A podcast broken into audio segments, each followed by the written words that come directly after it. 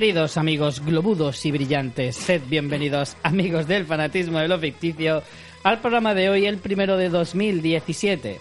Esto es, efectivamente, Fans Fiction en el episodio número 8 de la quinta temporada, el 123 en total. Y como decía, pues el primero de este recién estrenado año. Conmigo está, como siempre, no va a dejar de venir porque haya cambiado de año. Eh, María Santonja, la cual sería feliz con un gato de oro. Lo de globudos me, me ha hecho imaginarme a los oyentes con muchísimos gases tras las navidades y las comidas copiosas. Podrían ser como los, como los personajes de la peli de Wally, ¿te acuerdas? Esos gordotes que iban Sí. encima de sillas ¿Tú, flotantes. tú te acuerdas más porque quieres una silla de esas, Yo quiero ¿verdad, una de esas. Sí, sí, sí, sí. Yo soy Richie Pintano, que ya soy poseedor de dos globos, aunque no sean de oro. Guiño, guiño. Ese es el nivel, amigos. Si es la primera vez que nos escucháis, por favor, Correcto. seguid atentos. ¿Qué tal las navidades, Richie? ¿Qué Pues tal has bien. entrado en el año nuevo y esas cosas? Pues la verdad que muy bien. He debido ser muy bueno, o, o al menos parecerlo, porque me han traído muchas cosas los Reyes y Papá Noel. ¿Te has portado sido bien? muy bueno. ¿Sabes que además los Reyes y Papá Noel han comprado cosas en nuestro enlace de afiliados de Amazon? Correcto. Cosas como lubricantes. Sí, señores, ha llegado el día en que alguien ha comprado lubricantes en nuestro enlace de afiliados de Amazon, lo cual me hace muy feliz. es un gran regalo navideño. También han comprado los Reyes juguetes y cosas así. ¿eh? Ujú. El- En plan, no son tan pervertidos. la máquina de helados de Play-Doh, que me encanta. No, espera, espera. Luego ahora hacemos un pequeño repaso si quieres. ¿Y qué te he dicho también? El camión de basura de Playmobil. Lo quiero. Para el año que viene me lo voy a pedir yo. Se te ha llenado la, la lista de deseos, ¿no? Sí, De repente. un paraguas transparente. Bueno, pues con ya gatitos. Como lanzada, haz Es lo que te dé la me gana. ha encantado. Habéis usado un montón nuestro enlace de afiliados en Amazon y, y los Reyes, y los Reyes, y el Papá Noel, y el... Sí, porque habrá niños que escuchen esto. El- Papá Noel y los Reyes que usan Amazon. Ah, está muy bien, muchas gracias y, y nada, y si ahora estáis comprando en rebajas podéis seguir Correcto. haciéndolo. Seguir haciéndolo en nuestro enlace de afiliados de nuestra página web fanfiction.es, donde además, venga ya que estoy, eh, podéis encontrar todos nuestros contenidos de fanfiction en el que estáis escuchando, también la tertulia zombie de The Walking Dead y también eh, Juego de Tronos, Cosas de Casas, eh, que regresará en un futuro próximo. Eh, además también, ya en un alarde de generosidad una vez más, podréis haceros Patreon. Eh, no sé qué quieres decirme, María. Me estás interrumpiendo haciendo gestos raros. Que suena la vibración de tu móvil. ¿De mi móvil? ¿Así? Eh, como decía, eh, podéis haceros Patreon a, a partir de un dolarín al mes. Eh, tenemos uno de los gatos que quiere hacerse DJ, parece ser, que va a empezar a tocar la mesa. Así que bien empezamos el año, muy bien.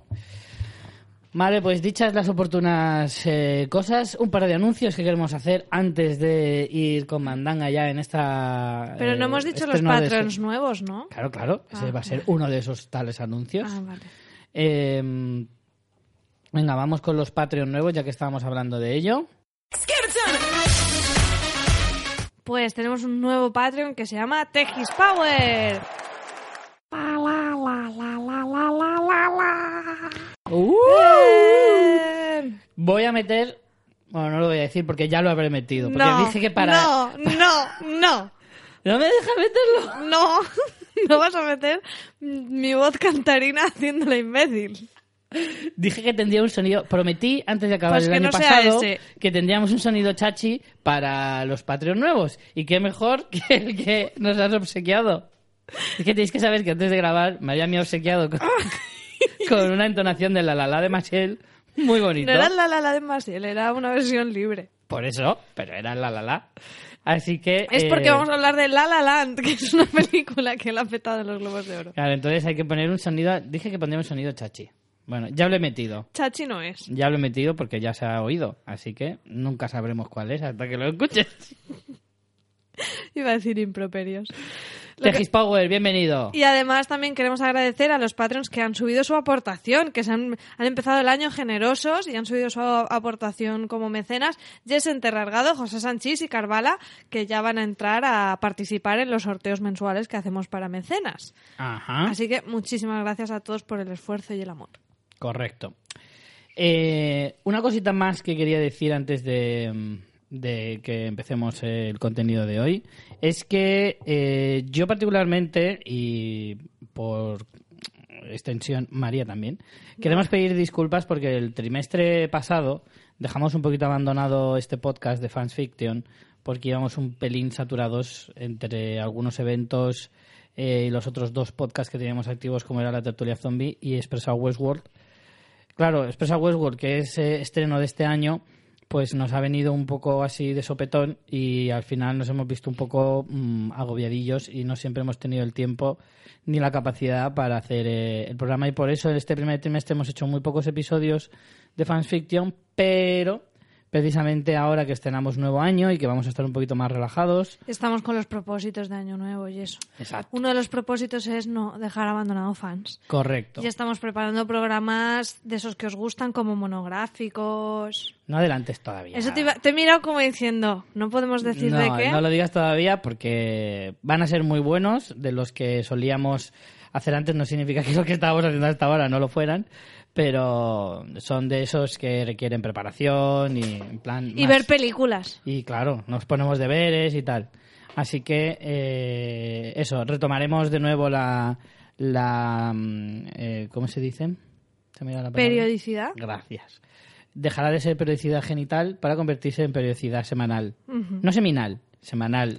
Richie, te tengo que, que re- te tengo que recordar que no estás en con todos mis respetos. es que últimamente, como grabo más con todos mis respetos que fans, Bueno, para explicar a la gente que es con todos mis respetos por si no hay alguien que no lo sepa. Básicamente es un podcast en el que Richie y sus amigos hablan de pililas. de pililas.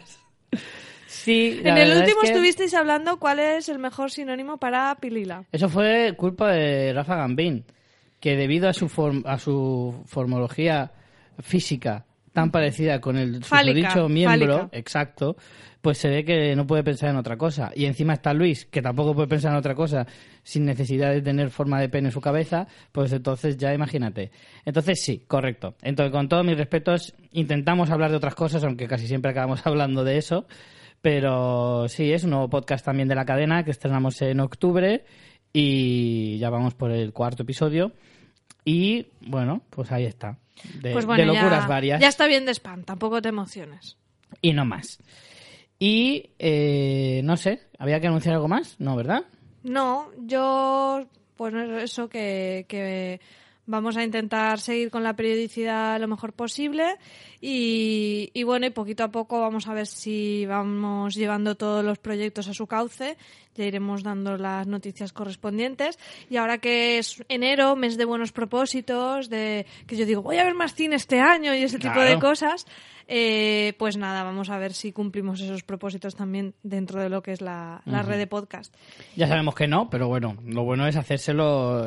No, y la gente, que, la gente que se, que se haga propósitos y nos los cuente. Si su propósito es ver Westworld, por ejemplo, y escucharse ejemplo. Expreso a Westworld, que nos cuenten un poquito eso, que es- cómo están llevando eh, la entrada al nuevo Aunque año. sean sus propósitos cinéfilos y seriéfilos. Exacto. Como mínimo. Luego, si nos queréis contar, pues yo qué sé, que queréis hacer calceta o. o- También, o- también. O, hacer una catedral con vasos desechables, pues también podéis eh, mandárnoslo. Con esto creo que vamos a finalizar el periodo de introducción al Sí. podcast.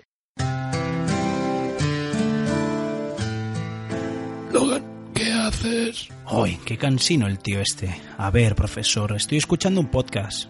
Logan, ¿qué escuchas? El podcast de Multiverso Sonoro, profesor. ¿Y por qué lo escuchas, Logan? Porque lo hacen dos tipos muy simpáticos, Nano y Migartri, y me gusta todo lo que hablan de cine, de series, de cómics, de juegos, de podcast. Imagínese, profesor, que incluso a veces hablan de nosotros. Y ahora va, échese una siesta, profesor. ¿Y qué pasa con la niña, Logan? Está usted muy pesadito. ¿Se ha tomado la pastilla? La niña, Logan. Y dale con la niña, que ya vendrá, hombre. Logan, creo que me he vuelto a hacer caca encima, Logan. Venga ya, yo me largo de aquí, Logan. estoy harto. ¿A dónde vas, Logan? Logan. Multiverso Sonoro, un podcast para casi todas las edades. Y vamos a comenzar ya con lo que mm, va a tratar hoy el tema, que es los Globos de Oro, que fueron el domingo pasado. Y eh, la verdad es que han sido unos eh, globos de oro bastante entretenidos este año. Yo me tragué la gala entera. Fíjate que iba con pocas ganas eh, de verla y porque además al día siguiente trabajaba, o sea que me tenía que estar muy mentalizado. Se me olvidó durante todo el domingo que eran los globos de oro, me acordé a las doce y pico justo antes de que empezara y di- me dio un poco de pereza y dije, venga, va, veré un rato y luego me voy a dormir. Y al final, pues Pues yo hice lo contrario. Todo el día estaba pensando que eran los globos de oro, tenía un montón de sueño, me acosté, no sé, tipo a las 12, en plan, tengo que levantarme pronto a hacer cosas, y luego no me pude dormir hasta las dos y pico. Y dije, pues ya para esto me podría haber puesto a ver los globos de oro, para Pues esta sí. mierda que no estoy durmiendo ni estoy haciendo nada. Pero no lo hice. También es cierto que la gala empezó a las 2. Yo la forma Ya. roja y todo ese rollo ya paso. Porque si no, entonces sí que la gala se me hace eterna. Eso mola cuando estamos aquí los colegis y la vemos todos juntos. Pero como estaba yo en solitario en mi casa, pues al final me la vi un poco nada más empezar. Para los Oscars sí que ya nos juntaremos Sí. como es menester. A ver, yo de la gala, antes de empezar ya directamente con los eh, premiados, de la gala quería destacar que fue una gala bastante dinámica. Eh, me sorprende que dure tanto, porque acabó casi a las seis, sin tener nada de, de parafernalia. No hubo ¿Pero tenía ritmo o musicales. qué? Sí, era, eh, tenía mucho ritmo, era- iba, bastante, iba bastante rápida. No se entretuvieron en cosas que no interesan, como por ejemplo el discurso del, del eh, Presidente de la presidente de la academia. academia, que a todos nos la bufa. Eh, el, el- el- lo diré, el discurso de Meryl Streep mm, fue corto pero bastante conciso y bastante Y cañero. ha- ha- se ha viralizado un montón por redes sociales. Porque Sí, porque le mete un palo a Trump. Pero muy. Bueno, es que Meryl Streep ya sabemos cómo es de, de genial, ¿eh? Rima ella toda. Sí, bueno, por supuesto. Y, y lo hace con una elegancia también, con una emotividad, con... Bueno, es que si no lo habéis visto, me, me extraña porque ha corrido por todos los muros de Facebook, pero os lo recomendamos. Meryl Streep es de esas personas tipo Todo Iniesta. lo hace bien. Tipo Iniesta, ¿sabes? Que caen bien a todo el mundo, que, que siempre habla bien, que nunca dice una palabra malsonante, mm, no sé. Meryl Streep hasta para meterle un palo a Trump lo hizo con elegancia, Con elegancia, lo sí, hizo sí. con sentido y lo hizo con efectivamente mucha emotividad. Mm, Hizo referencia sobre todo a esa polémica que tuvo Trump, que, que se metió con un periodista con una discapacidad y, Es que, es que, y te- fue es muy que tela marinera, también te digo. y ¿eh? solo la descripción de lo que a ella le hizo sentir ese suceso Sí, sí, ya, sí. ya hace que se te salte una lágrima. De verdad te lo digo, es impresionante.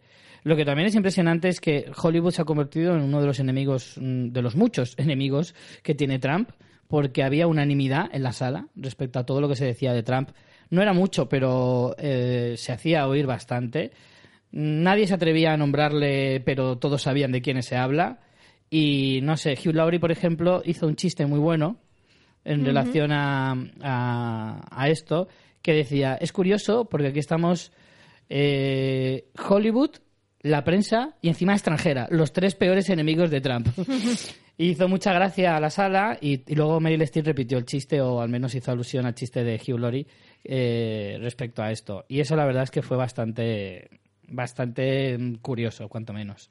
El presentador fue Jimmy Fallon, que yo considero que estuvo bastante correcto, aunque también tengo que decir que al principio aparecía mucho y luego hubo un tramo eh, en central en el que prácticamente no apareció. Pero eso a veces pasa en las galas, ¿no? Que Sí, les dan como, como- mucho protagonismo al principio. Pero luego A los desaparecen. presentadores.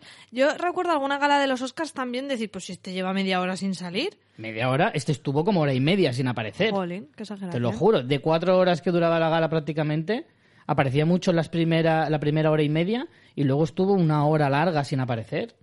Y luego ya hacia el final, despedir, en plan, bueno, esto ha sido todo, ta, ta, ta, ta, ta, ta, los chistes y ahora hasta luego. Además le pasó una cosa y es que le falló el teleprompter justo cuando iba a hacer el monólogo inicial Ostras, qué y estuvo, estuvo como 30 segundos intentando improvisar algo que no le salía nada al pobre, pero aún así salió bastante bien del paso. Y, y enseguida ya hizo un monólogo muy cortito, divertido, mm, agradable, no muy pasado. Recordemos que en otras galas estuvo Ricky Gervais, que es un, un tío bastante, Sí, lo- bastante los globos de oro en general suelen ser más cañeros que los Oscars de lejos. Pues ¿no? estuvo bastante correcto. Jimmy Fallon es un tío que cae muy bien en Estados Unidos, que todo el mundo le adora, que todo el mundo le, le hace gracia, y es como... porque es muy gracioso sin pasarse demasiado. No es como No es como un Chris Rock o un Ricky Gervais, ni siquiera es una Ellen DeGeneres, que es bastante más cañera. Que no es incómodo, ¿no? Es No, gracioso sin ser incómodo. Para nada, para nada. Pero sin, sin embargo es bastante, bastante divertido. Tuvo un número musical al principio impresionante. Yo creo que era para dar pistas de lo que iba a suceder respecto a los musicales en general. Pero de hecho hubo una alusión a La La Land en el propio vídeo de bailando. Hay una escena en la película que si habéis visto el tráiler aparece que es porque además de hecho en español la película se va a traducir como Ciudad de Estrellas. Y hay una escena en la película que se a bailar sobre un cielo estrellado. Sale en el tráiler, Sale en el tráiler. No lo puedo saber de otra manera, más que nada porque la película no se estrena en España, que ahora hablaremos de eso también. Se estrena este viernes, si no me equivoco. Creo que sí.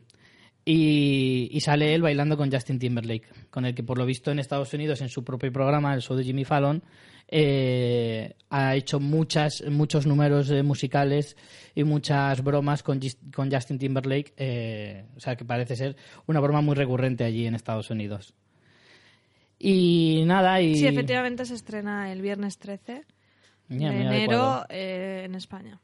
La La Land. Y por último, mm, por destacar, al- bueno, los que iban presentando los premios, algunos iban eran bastante divertidos, otros bastante más secos, pero hubo un número buenísimo, pero buenísimo de, de reírte muchísimo, eh, de Steve Carell y Kirsten Wiig, eh, estos dos humoristas que hacían una pareja genial y de hecho en la retransmisión de Movistar Plus eh, comentaban que serían una pareja perfecta para presentar los globos el año que viene porque la verdad es que fue graciosísimo porque empezaron a hacer como eh, presentaban el, el premio a la película de animación y empezaron a preguntarse uno el uno al otro que cuál fue la primera película de animación que vieron. Y y Steve Carell empezó a hablar de no recuerdo qué película dijo pero algo así como mm, mi abuelo murió y nos llevaron al cine. Eh, es que era de Steve Carell, no me acuerdo. Pero luego Kristen Wiig hizo un chiste parecido en el que decían, a mí me fueron a- me llevaron a ver Bambi y luego y- y me llevaron justo después de ver cómo mataban a mis tres perros. Joder, por favor. sí, algo así, pero ellos los dos súper compungidos. De hecho, a Steve Carell se le cayó una lágrima y todo, y toda la sala muerta de risa. El gag dura como dos minutos, pero es buenísimo. Si lo podéis ver en YouTube, miradlo, porque es muy, muy divertido. Y eso es un poco el, resumen y el ambiente que había en, la sala respecto a todo esto. Ahora, según vayamos hablando de los premios, iremos hablando de los que, mm, de algunos detalles de las reacciones de la gente, de no sé, un poquito de todo. Pero no hubo muchas polémicas, no hubo muchas, muchos sobresaltos. En realidad fue como una, una gala bastante tranquilita.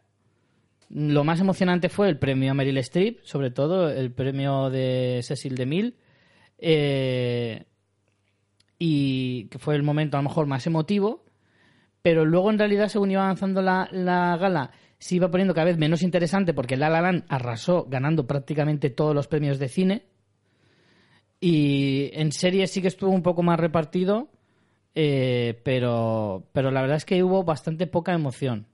Alguna que otra sorpresilla, algunas para mal, la verdad, pero, pero bueno, en general eh, ha sido bastante, bastante interesante, pero ya digo, bastante tranquila y poco sorprendente. Así que vamos un poco con, la, con los premios. Vamos a empezar por series. Y vamos a empezar con el- uno de los, de los. Vamos a empezar por los premios importantes, o de los más importantes, por así decirlo. Eh, empiezo por la mejor serie de televisión en comedia o musical, que fue para una serie que en España todavía no hemos podido ver, por desgracia, pero apunta a que es muy buena. ¿No la va a traer Fox ya? O. Espérate, te lo voy a buscar. Búscamelo. Estamos hablando de Atlanta, una serie creada por eh, el actor eh, Donald Glover, que si lo conoceréis por ser Troy. Troy de, de Community, ¿vale?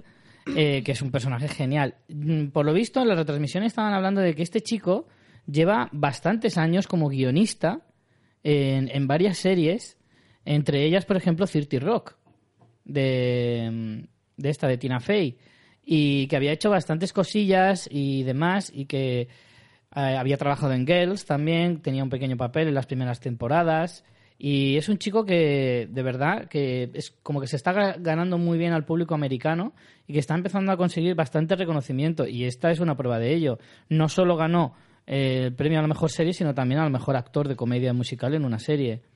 Lo cual dice mucho de, de que un chico que además es bastante joven, bastante, bastante joven, en- rondará los 30, eh, y, ya, y ya empieza a estar en una posición bastante importante. A mí esta serie, que por lo visto eh, se llama Atlanta, mm, creo que sí que lo he dicho.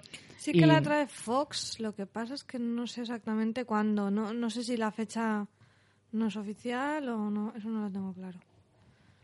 Pues la serie trata, eh, parece ser que hace como una especie de parodia de todo el mundillo, eh, de toda esa mm, subcultura o, o cultura en, en mayúsculas de, de los afroamericanos en Estados Unidos. Eh, cayendo, mu- o sea, haciendo mucha sátira de los tópicos americanos, pero con mucho, parece ser que con mucho gusto. Por desgracia es que no la hemos podido ver, pero la verdad es que le tengo, le tengo bastantes ganas a, a esta serie. Yo la gente que la ha visto me ha dicho que está muy muy bien, ¿eh? Pues a ver si tenemos suerte y llega pronto porque... A ver, aquí por lo visto yo veo que el 20 de enero deja de estar disponible. Vaya. Deja de estar disponible en Fox. Entonces es que ya se ha estrenado. No lo entiendo esto. Deja de estar disponible. Bueno, lo voy a mirar. Lo voy a mirar en mi... Lo voy a mirar en mi... Lo diré. En mi John B. A ver si, si ya la podemos encontrar. Pues si está en Fox. Pero vamos, me parece un poco raro. En cualquier caso, eh, fue una de las triunfadoras de la, de, la, de la noche, sin lugar a dudas, porque mm, fue un premio mm, no excesivamente, o sea, no voy a decir sorprendente, pero sí un poco mm, que a la gente, o sea, estaba muy contenta, parece ser, pero también te digo, competía con Blackish, No entiendo aún esa yo serie que tampoco está lo entiendo. No, pero es que no te lo pierdas. Que Blackish, Blackish ha ganado eh, mejor actriz. ¿no? mejor actriz, estaba nominado mejor actor y estaba como mejor serie. O sea, tenía tres premios de los importantes. Es, es un escándalo, en realidad, que esto ocurra. Pero bueno, también es cierto es que yo creo que no hay comedias eh, ahora mismo potentes. Esa es mi sensación, porque las otras comedias que están puestas son eh, Mozart in the Jungle, Transparent y VIP. Tres series que llevan siendo nominadas por lo menos tres Sí. o cuatro años. Y que a los Globos de Oro les gustan las novedades. O las novedades o cuando vas a acabar la última temporada y no te hemos premiado, Mm. pues te compensamos. Si no ganas el primer año, tienes una segunda oportunidad en tu último año. Pero también es cierto que para eso tienes que estar muy, muy, muy alto de nivel, ¿eh? Porque Big Bang Theory era un habitual y hace años que se ha caído. Mother Family, Mother Family lo ganaba todo. También es cierto que más en los Emmy que en los Globos de Oro. Pero, pero. Mother Family era una de las fijas y también se ha caído ya, porque está, ya lleva demasiados años. Entonces, Vale, mira, parece que se estrena el próximo 12 de enero, o sea, mm, pasado 12 de mañana. Coño, pues va a estar poco tiempo entonces o qué? No Hombre, son entiendo. 10 episodios, ¿eh? Atlanta. Te estoy hablando. Mm. Bueno, aún así, bueno, habrá que echarle un vistazo, sí o sí. A mí me ha extrañado que siendo, eh, bueno, en- a ver, en Zombie, en Zombie ya está disponible, ¿eh? En Zombie sí que está disponible. Hasta el 20 de enero, efectivamente. Pues no lo entiendo. Yo tampoco. Pero yo no sé si la han llegado a emitir. Eso es lo que no... sería un poco raro que a lo mejor en B no mm, entra en los episodios, a lo mejor no la puedes ver aún, sino que ya lo tienes ahí puesto, pero la estrenan. Es que no tiene mucho sentido que esté antes en John B que la emisión regular en Fox. Es que a lo mejor sí que ha sido estrenada, pero no nos hemos enterado, que también puede ser. Porque es que en principio parece una serie un poco minoritaria. Eso parece, pero bueno, no lo sé. Eh, no, no, sí que se puede ver el capítulo, ¿eh? Sí se puede, sí. También te digo que aquí en la web pone próxima emisión, que eso no significa que la hayan estrenado en esa fecha, ¿sabes? Bueno, en cualquier caso lo que te decía, creo que tiene poca competencia. eh, no, no quiero restarle mérito a la serie, ¿vale? Aparte de que no la he visto, por lo tanto tampoco la voy a ni encumbrar ni, ni bajar del pedestal, pero eh, sí que es cierto que VIP, Transparent o Mozart in the Jungle son series que llevan siendo nominadas por lo menos tres años tranquilamente. Y Blackish es vergonzosa, así que... Y Black Keys, es que Black Keys es una serie que le gusta muchísimo a los americanos. Tiene un corte para los americanos, vamos, perfecto. O sea, es totalmente para ellos. Y de hecho, eh, adelantándome un poquito a los otros premios, el premio que ganó eh, Tracy Ellis Ross en la, mm, emisión de Canal Plus comentaban que eh, Tracy Ellis Ross es la hija de Diana Ross. y por lo visto eso en Estados Unidos pesa. Pesa en el sentido de que, digamos que es... Piensa que en Estados Unidos los famosos son como la realeza de Estados Unidos. Los actores de Hollywood, los cantantes eh, en plan divas y todo esto son como los de sangre azul de americanos. Entonces, parece ser que Diana Ross había hecho mucha campaña eh, por, su, por su hija para que fuera premiada y demás. No digo que sea eh, una mala actriz, pero desde luego no es el marco indicado para que se lleve un globo de oro. Esa es mi, esa es mi, mi percepción. Nosotros vimos el tráiler y a mí me pareció horroroso, horroroso. O sea, de, de que no podía llegar a... El tráiler, no, perdón, el piloto. Eso te iba a decir, yo digo, ¿tú viste el tráiler? Porque yo me tragué el piloto entero. El piloto, el piloto, y fue como, madre mía, me cuesta llegar al final del episodio y son 20 minutos. Pero bueno. eh, Por lo visto se estrenó Atlanta el 19 de noviembre en Fox. Y ahora la van a volver a poner, yo entiendo también a raíz de los premios. Claro, imagino. Así que la tenéis disponible en pues, Zombies, no sé si en Ono Videoclub la tendréis. Ah. Yo tengo nueve días para verla antes de que la quiten de zombie. Pero bueno. Eh, vamos con más cosas. Eh, mejor serie de drama. Aquí teníamos eh, a Westworld, Werewolf. que se ha ido de vacío. Es una de las perdedoras más eh, claras de la noche. This Is Us, eh, Stranger Things, Juego de Tronos y la ganadora The Crown. Que es una serie de Crown de Netflix que mm, sobre Isabel II en sus años de juventud, que parece ser que todo el mundo está encantadísima con ella, con esta serie, y que creo que tiene un efecto curioso porque ya se lo he oído decir a varias personas y a mí mismo también me ha pasado, de que en principio tú, por temática y por una historia que en realidad no, no, no te puede, no tiene, tiene por qué interesar a priori, pero que dice que todo el mundo que la ve va con, ese, con esa idea, pero luego al final le encanta. Entonces, eso pues me ha empujado un poquito también a, a ver que, cómo va la cosa con, con esta serie. Que ha tenido eh, más de un premio. Ahora, ahora lo veremos. Pero bueno, esta mm, eh, pugna con las otras series, ¿ves? Esta sí que la veo un poquito más competida. Hombre, Westworld esta creo está que... bastante competida. Yo creo que además esta categoría refleja bastante nuestra lista de lo mejor del año que hicimos recientemente. The Crown precisamente no la metimos porque no la hemos visto ninguno de los dos, pero sí que es verdad que yo no recuerdo si José la llegó a meter porque Sí, sí, que sé que él la José vio sí. y le gustó. José y sí. la gente que me ha dicho que la ha visto... Eh, prácticamente estaba comentando lo, lo que tú, ¿no? Porque según qué perfil de gente dices, ¿te ha gustado The Crown? Y a lo mejor es un perfil pues que le gusta ese tipo de historias o más, pues más, mm, yo qué sé, más drama histórico como un Downton Abbey o tal. Pero justo a mí me lo han dicho gente que no es especialmente de ese género y le ha acabado gustando. Así que yo sí que me la voy a ver mm, en- cuando tenga un rato. Sí, ya te digo que a mí me ha sorprendido, pero para bien en cuanto a la, a la reacción de la gente.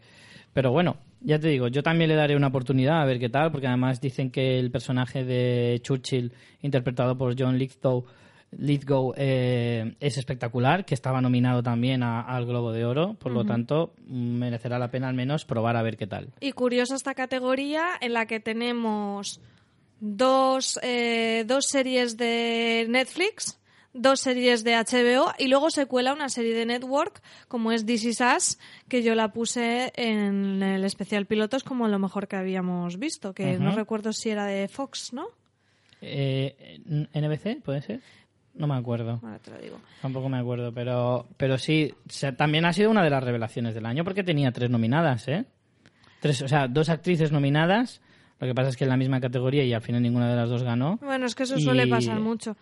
Sí que sé que This Is Us la trae Fox Life aquí a España Sí. este el mes que viene, el 2 de febrero.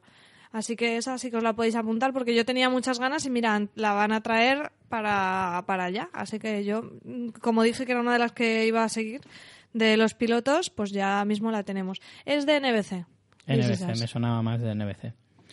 Y, y bueno, Juego de Tronos. eh, Juego de Tronos ha creo que sí que ha ganado varios globos de oro, ¿no? Es que ya al final siempre me, me confundo con, con los Emmy y, y ya me lío. Pero Juego de Tronos un año más ha ido un poco eh, de vacío. Estaba nominada también Lina Headey, que tampoco se la ha llevado este año.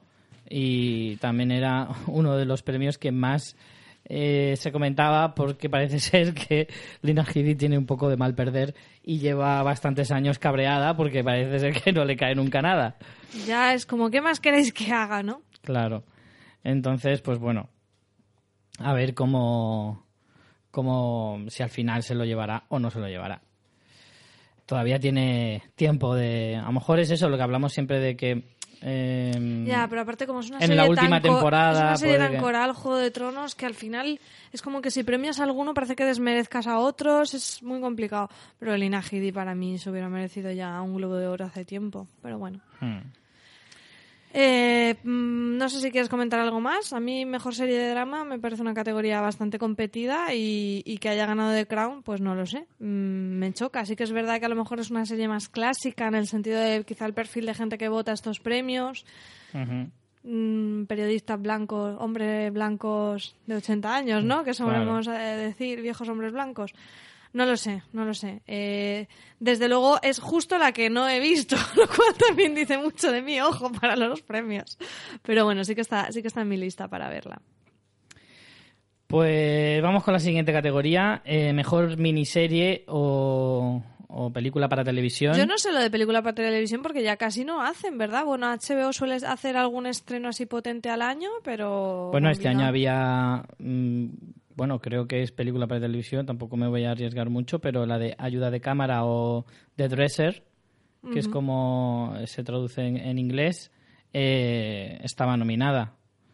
Junto a American Crime, eh, no confundir con American Crime Story, que esa es la que ganó el premio, ¿vale? Eh, American Crime Story, El pueblo contra OJ Simpson, que también nosotros la, la metimos dentro de lo mejor del año.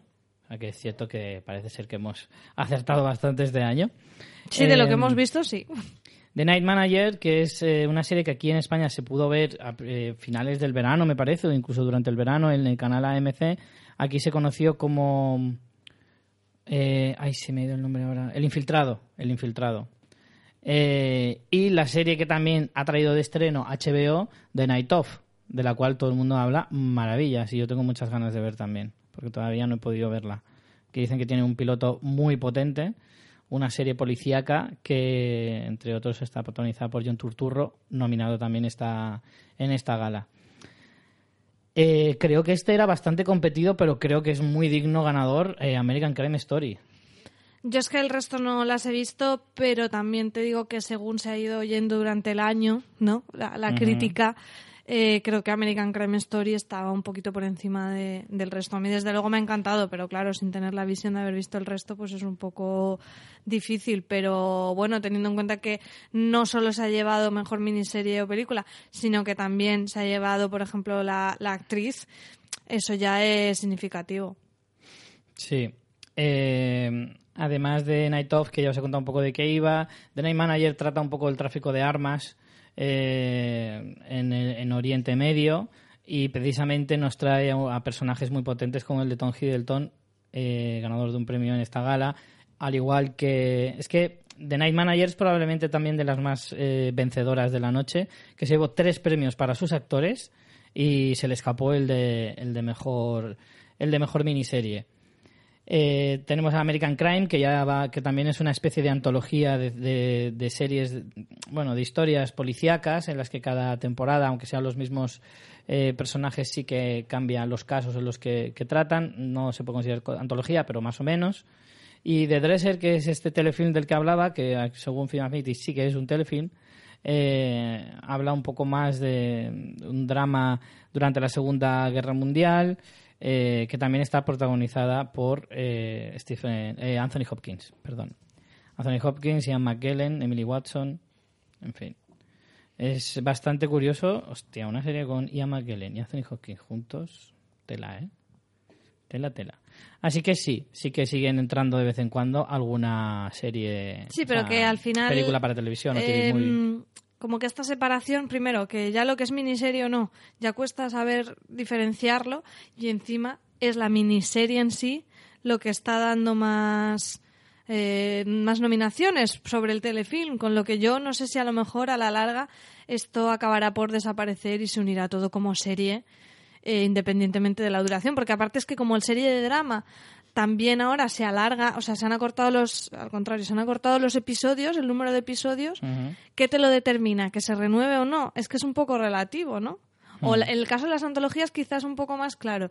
Pero, no sé, o sea, yo sigo sin entender muy bien esta diferenciación, sobre todo cuando ya no hay tantas películas para televisión. Si al final hay una de, de las nominadas, ¿Qué ha sido eso? no lo sé. No tengo ni idea. Mi ordenador se vuelve loco. Eso se suena a WhatsApp o algo que tengas ahí Puede puesto ser. en el ordenador. Eh, sí, es cierto que cada vez es más difícil distinguir una cosa de otra, pero bueno, de momento, bueno, pero ya sabes que aquí muchas veces la, este tipo de cosas se lo toman un poco como quieren. Es como, eh, de hecho, Matt Damon salió a, a- a dar un premio e hizo su propia coña sobre que Marte, mejor Marte- peli musical. Claro, mejor Comedia comedia, musical. musical. De hecho, dijo, lo más gracioso de, esa, mm, de ese hecho es que me metieran en esa categoría. Por lo tanto, ya hasta ellos mismos hacen esa coña. Eh, pasamos a la siguiente, mejor actriz de miniserie o película para televisión. Aquí sí que distinguen, eh, con los premios individuales sí que se distinguen entre eh, miniserie y serie para televisión.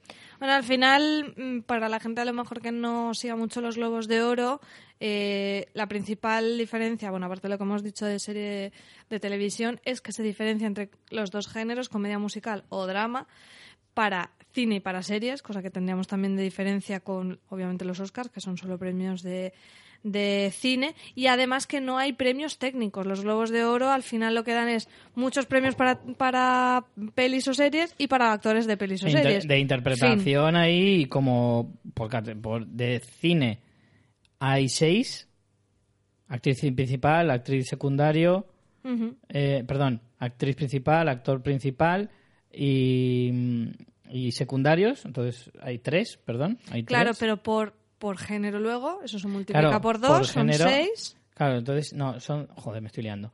Sí, son seis. Dos por comedia, dos por drama y luego el secundario, que es general para todos. Y en el caso de las series, dos para, para serie de comedia musical, dos para eh, serie de drama y luego dos para eh, miniserie o, o televisión o película para televisión y luego reparto. O sea, en total ocho. Y luego sí que hay, pues vale. Lo he explicado fatal, pero creo que se ha Bueno, entendido. más o menos, si no tendréis el resumen en la web. Sí que tenemos mejor guion, mejor canción, mejor banda sonora, pero no tenemos los premios técnicos que tenemos en los Oscars. Ni tipo tampoco mejor vestuario. fotografía, vestuario, sonido, etcétera. Claro, claro. Así que cuando se habla de... Bueno, aún no estamos en series. Eso te lo cuento luego cuando hablemos Luego de me lo cine. cuentas. Eh, iba por mejor actriz de, de miniserie o película para televisión que eh, se lo llevó Sarah Paulson. eh, Por American Crime Story, súper merecido. Súper Para merecido. mí, mira que el reparto en American Crime Story está bien, pero ella me parece Habían magnífica. muchos nominados Sí. eh, de, la, de esta serie en la noche de, de los Globos de Oro y la única que se llevó el gato al agua fue ella, junto con el de mejor serie. Pero bueno, yo creo que se puede considerar una buena noche para, para American Crime Story y para, para Ryan Murphy en especial, que es el creador de la serie, entre otros. Eh, competía con Felicity Huffman, que es de la otra American Crime, con Riley Kino de The Girlfriend Experience. ¿Tú sabías que esta chica es la nieta de Elvis Presley? No, no tenía ni idea. Pues lo Ya comentaron te veo muy puesto en los parentescos, ¿no? Sí, sí, sí. Esta chica que poco a poco intenta crearse una, una eh, reputación en, en Hollywood. Esta serie yo le tengo muchas ganas eh, porque, no sé, me, ha- me han llegado información de que está muy bien y no sé, la verdad es que le tengo un poco de... me da curiosidad. Luego Kerry Washington, que también es bastante habitual Es en estas fija, nominadas, ¿sí? por Confirmation. Lo que pasa es que a veces estaba por Scandal, que eso era lo... Lo escandaloso. sí. aunque parezca redundante. Y Charlotte eh, Rampling por London Spy. Eh, en la categoría masculina tenemos como ganador del premio a Tom Hiddleton eh, del Infiltrado o The Night Manager. Y luego estaban también nominados eh, Riz Ahmed de The Night Of, al igual que John Turturro por la misma serie. Brian Cranston vuelve a estar nominado por All the Way y Courtney B. Vance por American Crime Story, eh, que hacía de eh, el abogado defensor de, de, OJ. Eh, el abogado negro, es que no recuerdo el nombre. Que además era un, era un abogado súper famoso. Pero ahora mismo no me acuerdo del nombre del personaje. También bastante... En este sí que había... O sea, ya puede estar contento Tom Hiddleston porque pelear con Brian Cranston, con George Turturro con Courtney Vance, que, que hace un papelón también. Eh, a Riz Ahmed pues lo conozco un poco menos. Y a además no he visto The Night Of todavía. Eh, pero creo que también... eh, parece ser, por lo que comentaban, que es un premio bastante merecido. Yo esa serie empecé a verla en verano, vi el piloto y me pareció un pelín floja. Como que le faltaba un poco de, no sé, de, de empaque. Y eso que la vi expresamente por ver de nuevo a Hugh Laurie, del que soy mega fan. Pero, pero no sé, no me, no me ¿Pero acabó cuánto de- viste? ¿Viste uno o viste más? Vi uno, creo que el segundo no lo terminé. Yo es que Me- no- me cansé no rápido. nada. Pero también es cierto que dicen que el personaje que hace Hugh Laurie es uno de los personajes más, por lo visto, es el de los más perversos que ha dado la televisión. Que es un hombre muy horrible. Y que Hugh Laurie lo hace muy bien. Entonces, no sé. Me da cierta curiosidad. Em, y bueno, de, ya te digo, es que me da mucha rabia no haber visto The Night Of todavía. Bueno, me habría encantado comentarlo un poco. Pero bueno, paso a la eh, categoría. eh, seguimos con actores, pero esta vez en series eh, de televisión más convencionales. Mejor actriz de serie en comedia musical. Aquí habían seis nominadas. No sé por qué esa distinción. En unas categorías hay cinco y en estas eh, hay seis. De hecho, en masculino habían cinco. O sea, no lo entiendo. Porque no sé si es por algún tipo de compensación, no tengo ni idea.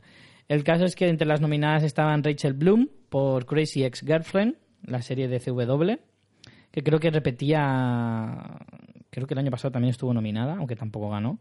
Julie Louis Dreyfus por VIP, también otra El año pasado muy sí que me suena que estaba porque esta la vimos en los pilotos y a mí no me gustó demasiado. No, de hecho. y luego se habló muy bien de ¿eh? ella, entonces... mm, A mí me sorprende que siga tan, tan arriba esta, esta serie. Aparte esta era de CW también, ¿no? Que, que, que se cuelen Sí. ya dos actrices de CW.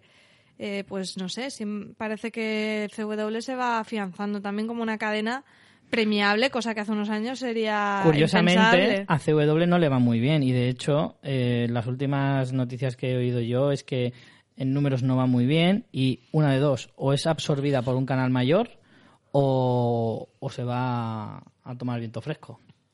Porque parece ser que la serie, que el canal no está, no está funcionando como debería. Eh, así que igual tu canal favorito está dando sus últimos Y dale, con mi canal favorito, mira que te gusta, mira que te gusta. Pues si justo te acabo de decir que no me gustó Crazy Ex-Girlfriend. Será la primera de CW Sí, que no te la gusta. primera, claro. Qué malo que eres. Pero bueno, como bien decía Gina Rodríguez de nuestra amada Jane the Virgin. ¿Has empezado la tercera? No, no la he empezado Yo todavía. tampoco, Richie. No, No la he empezado todavía, pero esa no me preocupa, porque cuando la empiece sé que luego voy de, de corrido. Tengo que decir una cosa sobre de Jane the Virgin. Fíjate que siempre aquí la recomendamos un montón y puntualmente nos llegan tweets o mensajes de gente de ostras, no sabía esta serie, la he empezado a ver y me ha gustado. Siempre hay un goteo de, de gente que por insistencia la acaba viendo y a todo el mundo le gusta, ¿eh? Así O sea, que, que somos unos influmierder somos también. unos influmierders, sí. El caso es que, bueno, como decía, Rachel Bloom por Crazy's Girlfriend, Gina Rodríguez por The Jane the Virgin, las dos de CW, Julia Louis Dreyfus por VIP, También es una Eh, fija, ¿no? eh, VIP que es de HBO, ¿verdad? Uy, no lo sé, es que esta serie como nunca la he sí. visto y además que lleva un cojón de temporadas. Sí, creo que pero- van seis o siete ya. Y no he visto nada. Me parece. Pero, pero yo sí que a lo mejor le echo un vistacito. Porque es verdad que tanto hablan, tanto hablan. Y si es una comedia cortita, pues siempre apetece. Y que, bueno, si es de HBO, junto con Sarah Jessica Parker y su regreso a, a HBO y a la televisión con Divorce. Una serie que a mí yo ya he visto entera y me ha encantado. Ah, ¿la has visto entera? La he visto entera. Me ha encantado. Muy recomendable. Me gusta muchísimo. Es muy sí divertida. que se habló mucho por el boom este, ¿no? De, ah, los regresos de Jessica Parker a HBO. Y luego como que se desinfló, como que no he oído comentar demasiado de ella. Yo la quería ver a mí igualmente. me sorprende ¿eh? porque me parece que es una de las eh, propuestas más interesantes que nos ha traído HBO, por lo menos a España. O sea, de estreno me refiero. Creo que son, de, de verdad, me parece una serie muy estimulante en el sentido de que es tan dramática como divertida al mismo tiempo y sabe combinar muy bien las dos cosas. Sabe darte mucho dramatismo cuando toca, pero a la vez te da mucho respiro cómico con algunos personajes un tanto estrambóticos, pero sin pasarse, porque no deja de ser una historia que intenta ser lo más realista posible sobre cómo de difícil es llevar un divorcio. Eh, pero luego tiene situaciones mm, como muy ridículas, pero que, que son divertidas y no sé sin dejar, sin dejar de lado, como digo, esa crudeza y ese dramatismo que, que, que implica una situación como esta.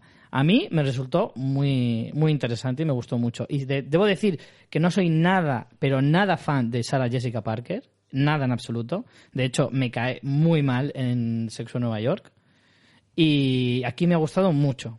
Me ha gustado, pero mucho, además. Y la última que me quedaba por meter aquí es Isa Rae por Insecure y la ganadora que ya comentábamos antes, Tracy Ellis Ross por Blackish, que creo que es lo más... eh, mm, creo que fue lo que más me ofendió de toda la gala. Más que cualquier otra cosa. Me parece súper injusto que Sarah Jessica Parker o Gina Rodríguez o incluso Julia Louis Dreyfus, sin haber que visto la a lo serie... mejor mejora y nosotros no lo sabemos. Me cuesta mucho pensar eso, ¿eh? De verdad te lo digo. Paso a la siguiente categoría, mejor actor de serie en comedia musical. Ya lo comentaba antes, Donald Glover eh, por Atlanta se llevó su segundo premio de la noche y la verdad es que el chico estaba muy emocionado, estaba muy contento. Yo me alegro muchísimo porque me parece Porque que es te un cae tío- muy bien, ¿eh? Me cae súper bien, no puedo evitarlo. Yo le amaba en Community eh, y de hecho me llevé un palo enorme cuando dejó la serie y, me alegro mucho por él y espero y tengo muchísimas ganas de ver su serie nueva porque si tiene el, el mínimo de ingenio que tenía en Community aunque no sean series que tengan no tengan por qué ser del mismo estilo eh, me va a interesar seguro Competía con Anthony Anderson en Black Keys, como decía antes, Jeffrey Tambor en Transparent, uno de los más habituales. Nick Nolte, Transparent la tengo yo que recuperar, che. La tengo ahí parada también. Nick Nolte por una serie llamada Grapes, de la cual no tengo ni idea de nada, así que no me voy a atrever. Y Gael García Bernal, que también creo que lleva varias nominaciones por Mozart in the Jungle. Por cierto, Mozart in the Jungle ya se podrá ver, bueno, ya se podía ver en, en el Plus, pero ahora con Amazon se Sí, puede ver ya aquí correcto, en España. Correcto, que creo que se acaba de estrenar hace no mucho la tercera temporada, o, o se va a estrenar ahora, no lo sé. Sé que la tercera temporada está cerca o lo ha estado. Estoy muy poco informado hoy, ¿eh? que decirlo. Es el primero del año y perdonad que estemos un poco espesitos. Eh, vamos con las eh, categorías de drama, eh, serie de drama. Vuelvo otra vez a Mejor Actriz. Aquí tenemos a Caitriona Balfe de Outlander, eh, Kerry Russell por The Americans, creo que eh, Kerry Russell ya repite también, Winona Ryder de Stranger Things, yo creo que era la favorita, y Evan Rachel Wood en Westworld y la que se llevó el gato al agua una vez más. no sé decirte yo si era la favorita Winona, porque también ha habido gente que la ha criticado muchísimo con Stranger Things. Yo creo que iba de, de favorita, ¿eh? Pues no sé. Sin embargo, quien se llevó el premio fue Claire Foy eh, por The Crown. Eh, otra vez pues se premia... Hombre, aquí quizá lo sorprendente sí que podría ser Winona favorita en el sentido de si nos atenemos a lo que hablamos de que les gustan, que siempre una estrella que se pasa a la tele como que se tiene más en cuenta. y además una, encima una estrella caída, una estrella caída que se resurge de sus y una primera, bla, bla, una primera temporada, pues sí. Evan Rachel Wood también Me es habría- actriz de cine, pero no está a lo mejor Me habría parecido Winona. muy injusto que ganara Winona Ryder con un papel tan escaso dentro de la serie y que para mí no es nada del otro mundo, la interpretación de Winona. A todos nos encanta Winona o nos encantó en su momento. Mm, vuelvo otra vez a todo lo que nos rodea Stranger Things, que no, nos hipnotiza un vez. poquito. No, pero mira, eh, en esta gala se ha, mm, mm, ha confirmado un poquito mi teoría de que el bluff de Stranger Things Ah, no puedes tomar una gala como una realidad cuando los que votan pero- son la prensa, no es significativo de la masa social. No, no, pero así. yo creo que sí que es un reflejo del sentimiento que te deja un poco a- respecto a esto, de que las series eh, de este tipo, en más concreto de Stranger Things, ha sido un producto demasiado concreto, demasiado efímero y demasiado, en fin, para el momento y ya está. Y Winona Ryder creo que se ha contagiado de eso también. Y por eso mismo creo que no, no merecía ganar de ninguna de las maneras. Me hubiera parecido. Evan Rachel Wood creo que se lo merece infinitamente más. Por miles de razones, aparte de que, de que Stranger Things no sea. Aparte de todo el debate que hemos tenido sobre Stranger Things, quiero decir. A muchos niveles. Bueno, a mí Evan también me gusta Wood- más Evan Rachel Wood, pero, pero muchísimo más. Creo que tiene un personaje mucho más complicado, con muchísimo más desarrollo y que, y que ella lo hace infinitamente mejor, básicamente. Eh, pero bueno, como no hemos visto The Crown, pues tampoco podemos opinar si es la más indicada, pero todo apunta a que sí, a que tiene bastantes papeletas para, para ser muy merecedora de este premio. Mejor actor en una serie de drama. Eh, vuelven a estar nominados, creo que repiten todos. Rami, eh, Rami Malek por Mr. Robot, Bon Odenkirk por Better Call Saul, Matthew Rice por The Americans y Liv Schreiber, que Liv Schreiber creo que iban por la cuarta nominación por lo menos por Ray Donovan y no se ha llevado ninguno. Eh, pero al final el que se llevó el premio fue Billy Bob Thornton. Este fue el primer premio de la noche por la serie Goliath. Este También, es un- también es de estreno, Goliath, Goliath, como la llaman en. Estados Unidos. Goliath. que también es de estreno, ¿no? Sí, Y todas las demás, ninguna de ellas es estreno. Mr. Robot, segunda temporada, Better Call Saul, segunda temporada, The Americans, yo no sé si es tercera o cuarta ya, creo que cuarta. y Ray Donovan también por ahí andará. Quiero decir que esto- quinta. Se nota mucho, ¿no? Las preferencias de los Globos de Oro. Es como o te la llevas a la primera o luego... mm, hasta luego, Liv Schreider. luego, adiós. Disfruta de tu cena de los Globos de Oro. Sí. Espero que te guste el champán, que te vas a hinchar.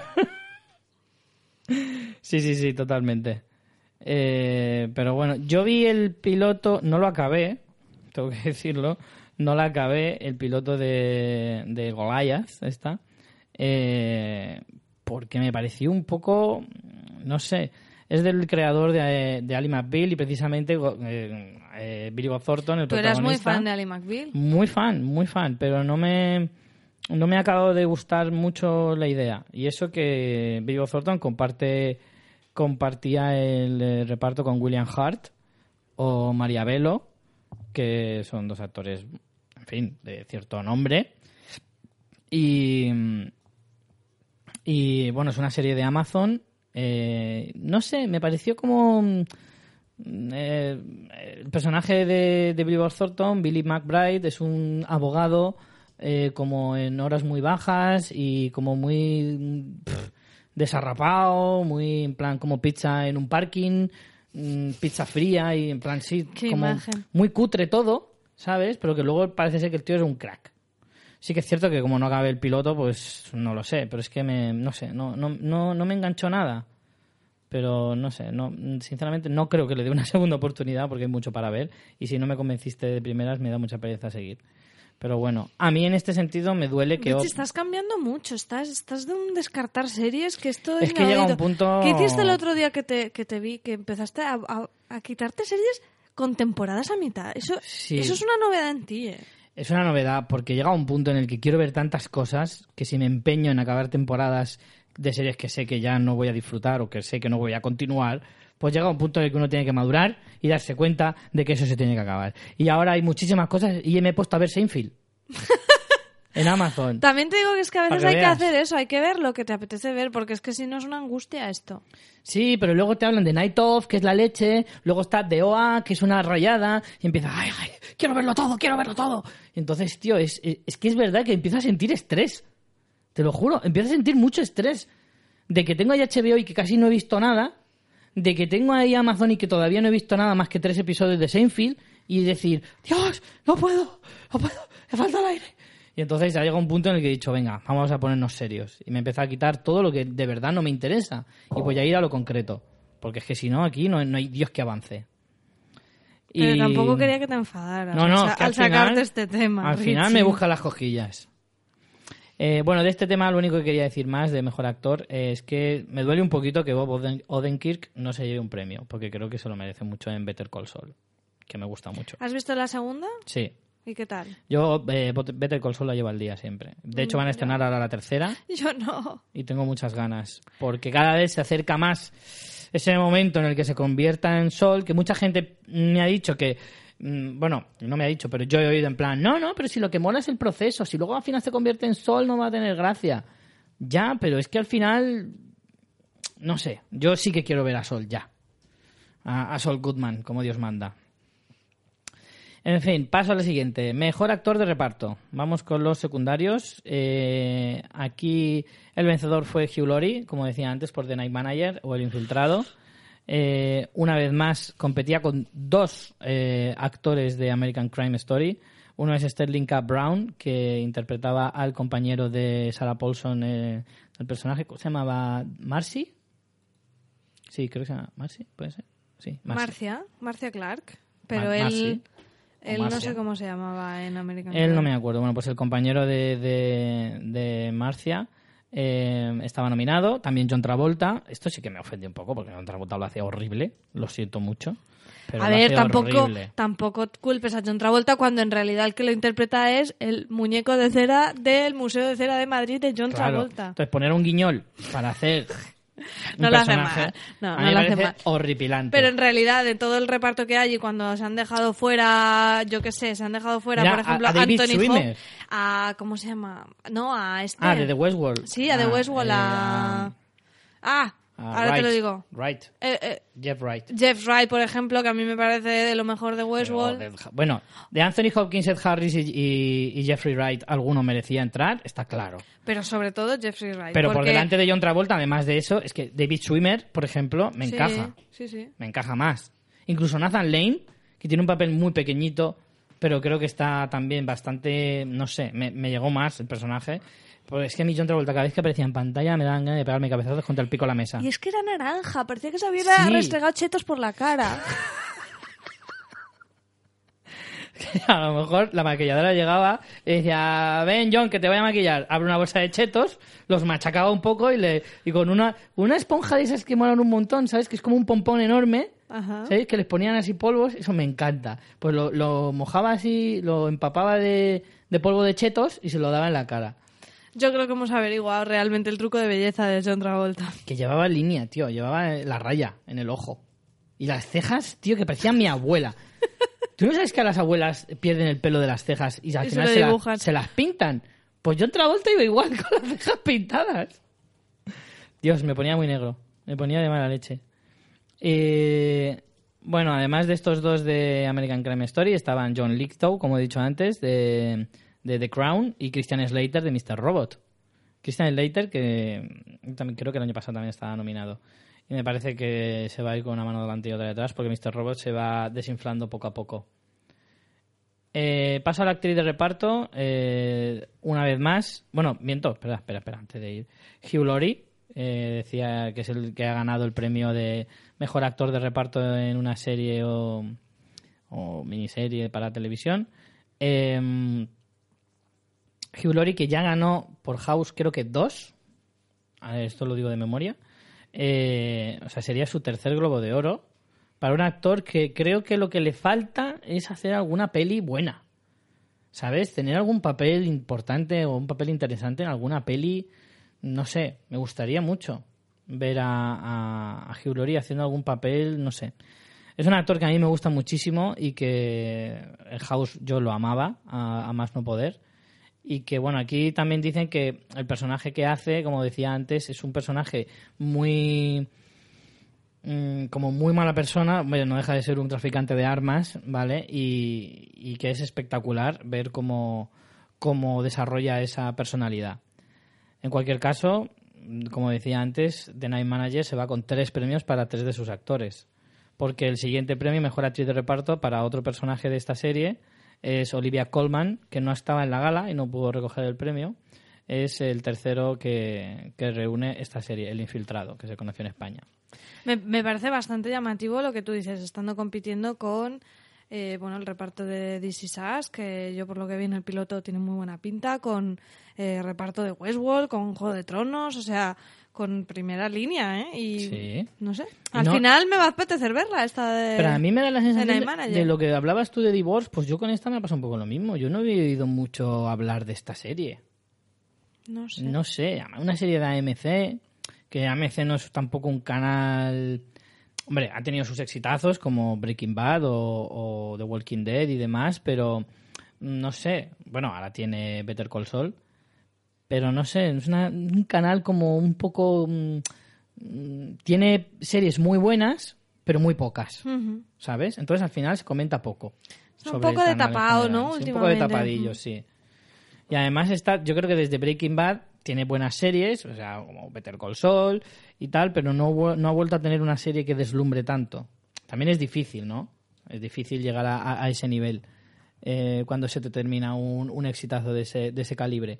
Pero bueno, en cualquier caso, eh, podría ser el regreso de, de, de AMC a primera línea, a pesar de que esto no deja de ser una miniserie que en principio creo que no va a continuar. Eh, competía, como decías, con Lina Headey de Juego de Tronos, que por lo que oí se fue de la mesa. ¿En serio? Creo que sí que se fue bastante picada. Eso comentaban, pero tampoco sé si era cierto porque tampoco la enfocaron después. Eh, Chrissy Metz. La gente también le gusta mucho darle Ya. a la sin hueso, ¿eh? A lo mejor Está no era claro. así. Chrissy Metz y Mandy Moore, ambas de This Is Us, eh, nominadas, y nuestra queridísima llamada eh, Sandy Newton de Westworld, que creo que también era bastante merecedora del premio. Y me dolió, me dolió un poquito que no se lo llevara. Me hubiera valido tanto Sandy Newton como Lina Headey. También es cierto que son las dos series que yo más veo. Pero, pero bueno, creo que en cualquier caso no habría estado de más si, si se lo hubieran llevado. Con esto cerramos el capítulo series y vamos con películas. Eh, en cuanto a películas, ya os aviso, va a ser prácticamente un monólogo. La La Land se lo ha llevado prácticamente todo. Todo lo que estaba nominada eh, se lo ha llevado. Y solo Sí. ha dejado libre lo que no es comedia musical. Por eso yo quería comentar, que antes he dicho, luego en, cine lo comento. Claro, muchas veces se habla de la antesala de los Oscars, pero es un poco mm, Mm, eh, sí, con no. pinzas, porque pensar que aquí gente que se lleve un premio como actor de repart, de, por ejemplo, actor de drama, también está. hay- Hay dos actores principales que se lo llevan, el actor de drama y el actor de comedia. Claro. Y, y casi siempre uno de esos dos se lo lleva, pero es como una, una trampa, ¿no? Porque es como si apuestas con dos, a lo mejor con una aciertas. Claro, claro, claro. Pero bueno, en cualquier caso, sí que es cierto que te puede dar muchas pistas, pero a veces mm, te distrae más de lo que. O sea, lo de la antesala de los Oscar, en cierto modo, tiene sentido, pero muchas veces eh, te. mm, eh, da pistas falsas, porque luego es verdad que los Oscars son muy, son muy suyos. No tienen nada que ver con los globos de oro a la hora de elegir las cosas. Pero en qué duda cabe que las películas que. Hay muchas películas que se hacen precisamente para este tipo de, de- eventos y, y algunas pues que se, que se le ven un poquito las costuras en ese sentido, ¿sabes? El ejemplo está en Spotlight, por ejemplo, el año pasado. Una película que está claramente enfocada a ganar premios Oscar o Globos de Oro, etcétera, etcétera. Pero que no va más allá. Eh, no digo que La La Land sea el caso, porque creo que tiene un poco más de trasfondo. Pero sí que hay muchas películas que les puedes ver ese, ese corte, ¿no? Eh, vamos con mejor película de drama. Eh, entre las nominadas estaban Hasta el último hombre de Mel Gibson, película que hemos visto hoy, María y yo. Hoy no, hace unas horas que Sí. venimos de verla. Bueno, eso no es hoy, ¿no? Sí, sí, quiero decir, más concretamente todavía. Correcto. Eh, Comanchería, que es como han traducido aquí el título. ¿Cómo se llama esta película en inglés? Eh, Hell or, or High Water, que creo que la traducción es algo así como... Es que me encanta de Comanchería. ¿Qué, qué tendrá que ver? Sí, tiene un pequeño guiño en la historia, pero bueno, yo es que la vi esta semana. Eh, Hell or High Water, la traducción es como... Infierno o agua alta, ¿no? No, ¿Agua alta qué significa? Pero es una No frase hecha, es Sí. como... Como a la dura y a la madura, no, algo así, no, Mm. no recuerdo la expresión, a ver, a ver si te la busco. Pues entre eso, entre las duras y las maduras, eh, hasta el último hombre, Manchester frente al mar, que es como se va a traducir aquí en España Manchester by the Sea, eh, la película de la nueva película de Casey Affleck como actor, no director, que también ha hecho de director en, eh, en otras películas, y Lion, eh, No, contra viento y marea, contra viento y marea. es la traducción. Eh, y Lion, una película australiana protagonizada por Dev Patel y que, bueno, narra una historia dramática bastante, bastante interesante basada en hechos reales eh, de un niño que la separan de su familia cuando es pequeño eh, en la India y pasados unos años pues intenta eh, intenta encontrar a, a su familia biológica cuando ya es bastante más mayor. Eh, bueno, aquí la ganadora, ¿cuál fue? Porque no la he nombrado. Moonlight. Película producida por Brad Pitt y una que creo que fue una de las sorpresas de la noche porque no se había llevado ningún otro premio y este fue el último premio que se dio. Eh, y fue bastante, no sé, me pareció bastante sorprendente, en cierto modo, porque ya te digo, como no se había llevado nada hasta ese momento, no se había hablado tampoco mucho de, de ella durante, durante la gala, y eh, además en España todavía no se ha estrenado, se estrena el 10 de febrero, pues claro, me resultó bastante chocante. Y... Hombre, yo sí que he oído buenas críticas, o sea, que la crítica americana y tal la ha puesto muy bien, pero mm, prácticamente todas las que estaban nominadas en, en los Globos, o sea, no es tampoco ni- ninguna de ellas aquí, ya te digo, aún no la hemos visto, pero todas las que están nominadas mm, han recibido muy buenas críticas. Mm. Lo que pasa es que aquí aún hem- solo hemos, eh, tenemos estrenadas hasta El último hombre y Comanchería, ¿no? Si no me equivoco, porque ni Lion, ni Manchester frente al mar, ni Moonlight se han estrenado todavía. No. Siempre nos pasa que ahora a principio de años cuando nos llegan todas estas, que además son las que se apuesta por ellas para la carrera de los Oscar. Claro. Sí, de hecho, a ver. em, estaba viendo a ver cuándo estrenaban Manchester frente al mar. Pero no me da la página, así que no lo voy a decir. Eh, Yo te lo miro. eh, a ver, la verdad es que este año em, creo que La La Land se lo puede llevar muerto en los Yo creo que es la gran favorita. Es la gran favorita además- porque la competencia que hay tampoco la veo fuerte, fuerte, fuerte. ¿eh? Hombre, yo lo que creo es que estos años estamos viendo que hay como una calidad media muy alta, sin haber visto todavía algunas de ellas y, y saber si, si realmente son verdaderas obras maestras. En general estamos teniendo como, como unos años en que todas son como notables, notables altos. No sé si habrá algún excelente, pero sí que es verdad que La La Land juega en su favor el que es un producto super Hollywood en el sentido de que tienes la estrella femenina, la estrella masculina y que cada 10 años más o menos tenemos un gran musical que es un género pues que está un poco que no es el típico melodrama no que, que suele gustar tanto los Oscar o biopic o ese tipo de cosas sino que cada 10 años 8 años tenemos uno que despunta y además suele ser eh, sin términos medios o sea el año que es el año de ese musical es el año de ese musical Sí. y se lleva mínimo 6 Oscars Mm. Hombre, La La Land apunta, o sea, es fácil pensar que La La Land se lo va a llevar todo porque en esta se ha llevado 7 de 7, Claro. 7 nominaciones, 7 globos de oro, es fácil pensar que se lo va a llevar, pero es que también es cierto que lo comparas con el resto y no hay tanto destacable. Hombre, aquí no, porque en, Hay- su, en su categoría de comedia musical mm, las demás a lo mejor no son... Da igual, en las que compartía co- eh, categoría con drama también se lo ha llevado. O sea, en ese sentido, no. Por ejemplo, se ha llevado el mejor director, mejor guion, eh, yo qué sé. De alguna manera creo que probablemente La La. Si es lo que tú dices, habrá muchos ochos y La La Land a lo mejor es un 9, un nueve y medio, entonces tiene bastante ventaja respecto a- al resto. Y muchos ochos tampoco, puede que haya alguno, pero muchos ochos tampoco creo que haya. Eh, hasta el último hombre me parece una película muy correcta, pero no la veo una ganadora de Oscar hasta ese nivel, ¿sabes? Y sí que es cierto Hombre, que... bastante que le han perdonado a Mel Gibson metiéndole las nominaciones que últimamente estaba, bueno, últimamente no, ya llevo muchos años Hombre. eh, a- odiado por y a Hollywood. ver, hombre, por una sencilla razón. El antisemitismo pronunciado de, de Mel Gibson eh, y proclamado los cuatro vientos en Hollywood no ha sentado nada bien, teniendo en cuenta que la inmensa mayoría de los productores de las grandes eh, eh, de los grandes estudios son judíos. Por lo tanto, de hecho, siempre se ha hablado de los últimos años que todas las películas que ha querido sacar adelante Mel Gibson se las ha tenido que financiar él o Nanay, querido Mel. Querido Mel. Sí, es que yo le amo, me encanta como actor, me encanta más todavía como director, pero sí que es cierto que como persona me deja un poquito que desear.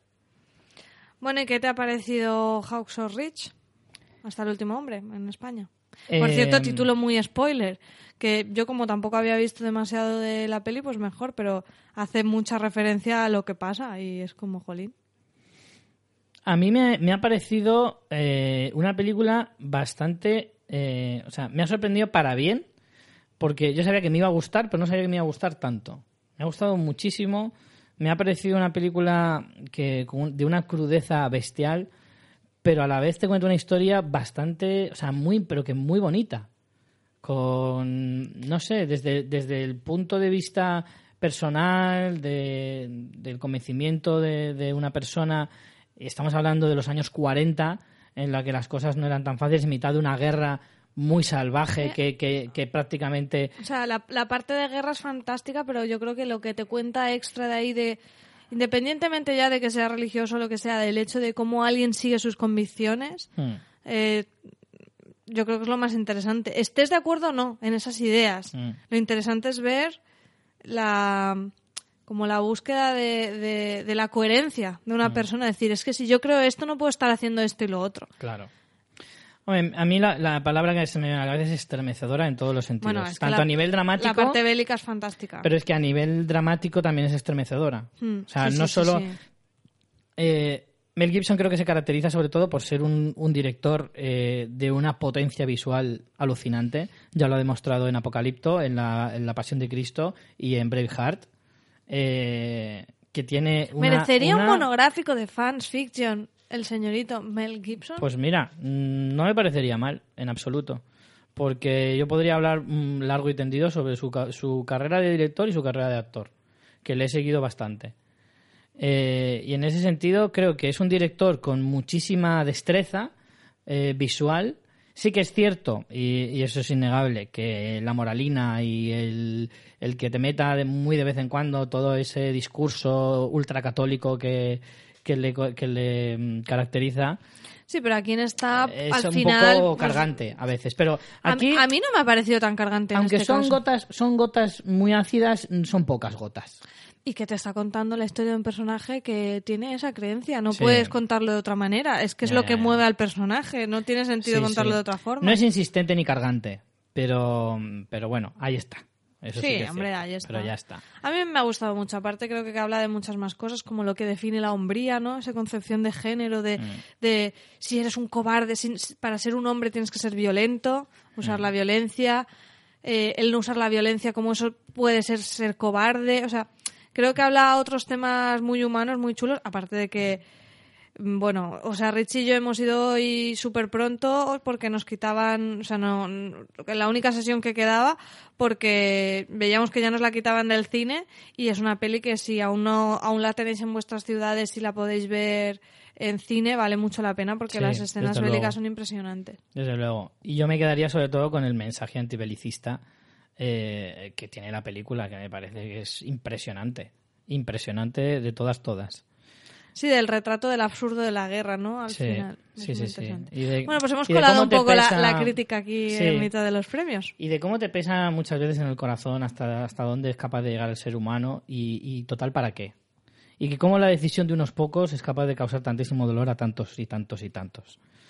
Y cuando lo ves ahí tan de forma tan cruda y, y tan en la cara, pues es más todavía, ¿no? Pero bueno. Eh, mejor comedia musical eh, tenemos entre las House of Rich. sí, desde luego. Tenemos entre las nominadas eh, 20th Century Woman, eh, Deadpool. Qué lástima me dio que no pudiera ganar. Hombre, Deadpool. Deadpool, ya la nominación es un Ya la premio nominación sí. es importante, ¿eh? Es la primera vez que se, que se nomina una peli de superhéroes. Sí, eh, bueno, en los Globos de Oro. Sí, sí. eh, sí, en Caballero Oscuro sí que estuvo premios Creo de- que no. En los Globos de Oro no sé, en Oscar sí. Mm, A mejor película. Bueno, El Caballero Oscuro a mejor película, pues lo voy a mirar, es que ahora me da curiosity. Pero. Pero bueno, sí que es cierto que el reconocimiento en mejor película siempre destaca más. Eh, pero bueno, Eh, junto a ella pues estaban Flores Foster Jenkins, eh, la nueva película de Meryl Streep, que también está muy bien valorada y con varias nominaciones. Sink Street, la nueva película del creador de Once o de Begin Again. Y la que es la gran triunfadora de la noche por encima de todos absolutamente y de series y de todo, que es La La Land, que se postula para ser la peli del año. Desde luego. sí, con- Yo tengo unas ganas de verla que me muero. Recordar que es del director de Whiplash, una de las, serie- de las películas revelación de hace un par de años, que yo particularmente la puse también en mi lista de las mejores películas que de- del año. Yo diría que es de las películas que más he disfrutado en los últimos años. ¿eh? Yo perfectamente Whiplash la pondría entre las mejores películas que he visto esta década. De verdad lo digo. ¿eh? De Hombre, verdad. tú estabas muy on fire el año pasado. ¿El año pasado? No, hace dos ya. Fue hace dos, yo creo. Con Whiplash, así que Estaba muy a tope con Whiplash. Menos a tope estarás, yo creo, con, Con La La Land. No, mm, creas, yo no soy muy fan de los musicales, es cierto. Y del pero no- amorcito, y del amorcito. Tampoco soy. A ver, no soy súper fan, pero no Pero es- descarto. Pero Ryan y Emma, puede haber. es que soy... pues puede fíjate, haber. ¿Te puedes creer que soy más fan de. Ryan que de Emma? Sí, me lo puedo creer porque Ryan es mucho Ryan, ¿vale? Mucho Ryan. Pero es que puede haber dos más encantadores, porque la palabra son encantadores los ya dos. coincidieron en Crazy Stupid Love. Peliculón, Peliculón, por otro lado. Por otra parte, correcto. Sí, sí, sí. La empecé a ver hace poco, pero me quedé dormida. Pero lo que vi. o sea, no, porque ya la había visto y de esto que me la Eh. puse un día y al final no la terminé de ver. Pues, como digo, creo que... Pues yo creo que La La Land me va a gustar. De verdad que lo creo. Tengo muchas ganas de verla. Yo tengo miedo porque tengo demasiadas ganas. Hmm. Entonces que igual me decepcione. Sí que es verdad que el hype sube, se ha disparado con, la cantidad de premios que se ha llevado y tal. Y no sé, me parece que es un ejercicio muy interesante de ver. Porque su director, también ganador del premio al mejor director, Damian Chazelle, eh, es un chico súper joven. Tendréis que ver alguna foto suya. Parece sacado de una peli de estos rollos súper salidos.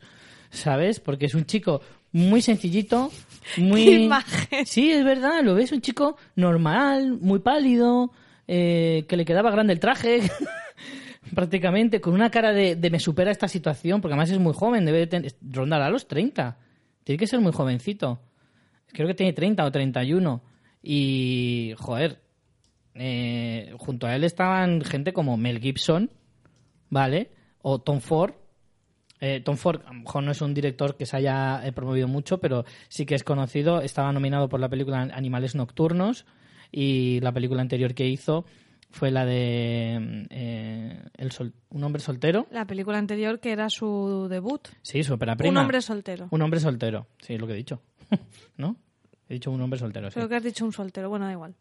El caso es que Tom Ford, que es modisto y ahora se ha metido a director, eh, del que No también es que se sea modisto, es que es uno de los top. Yo Claro, del mundo claro. de la moda no tengo ni idea, pero... Yo menos, pero vamos, que a Tom Ford sí lo conocía, fíjate. Sin tener ni idea Ese de es el moda. nivel de lo famoso que es. ¿no? Claro, claro, sin tener ni idea de, de moda, sí que lo conocía. Entonces, bueno, quieras o no, mm, tiene su mérito.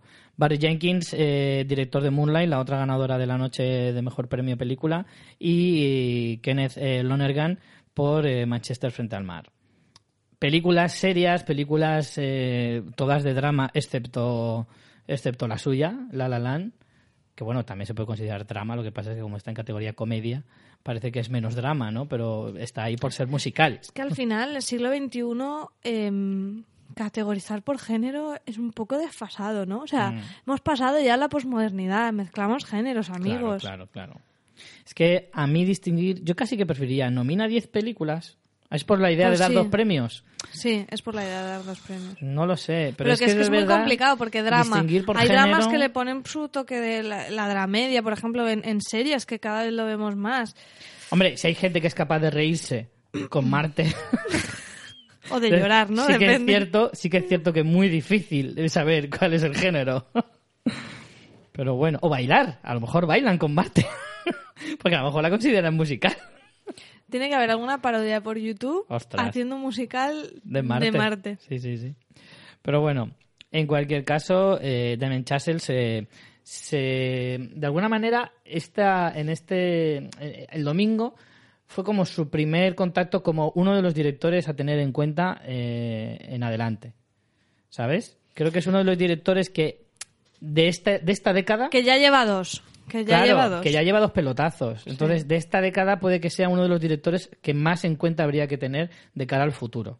¿Vale? Metiéndolos en el mismo saco de gente como, no sé, a lo mejor Villeneuve mm, en otra en Sí, otro Belenés, aspecto. Xavier Dolan, estos... Claro. Nueva ola Este, el, el. Winding Renf, que a pesar de ser un director un poco para público un poco más selecto o más concreto, pero es un director que empieza a tener también un poco de, de nombre dentro de, de- Ya digo, hablo de esta última década, ¿vale? De la, de la, del 2010 para acá. Y, y yo creo que es un director que hay que, que hay que echarle un ojo, sin lugar a dudas. Eh, vamos con categorías de actores. Eh, mejor actor de drama para Casey Affleck.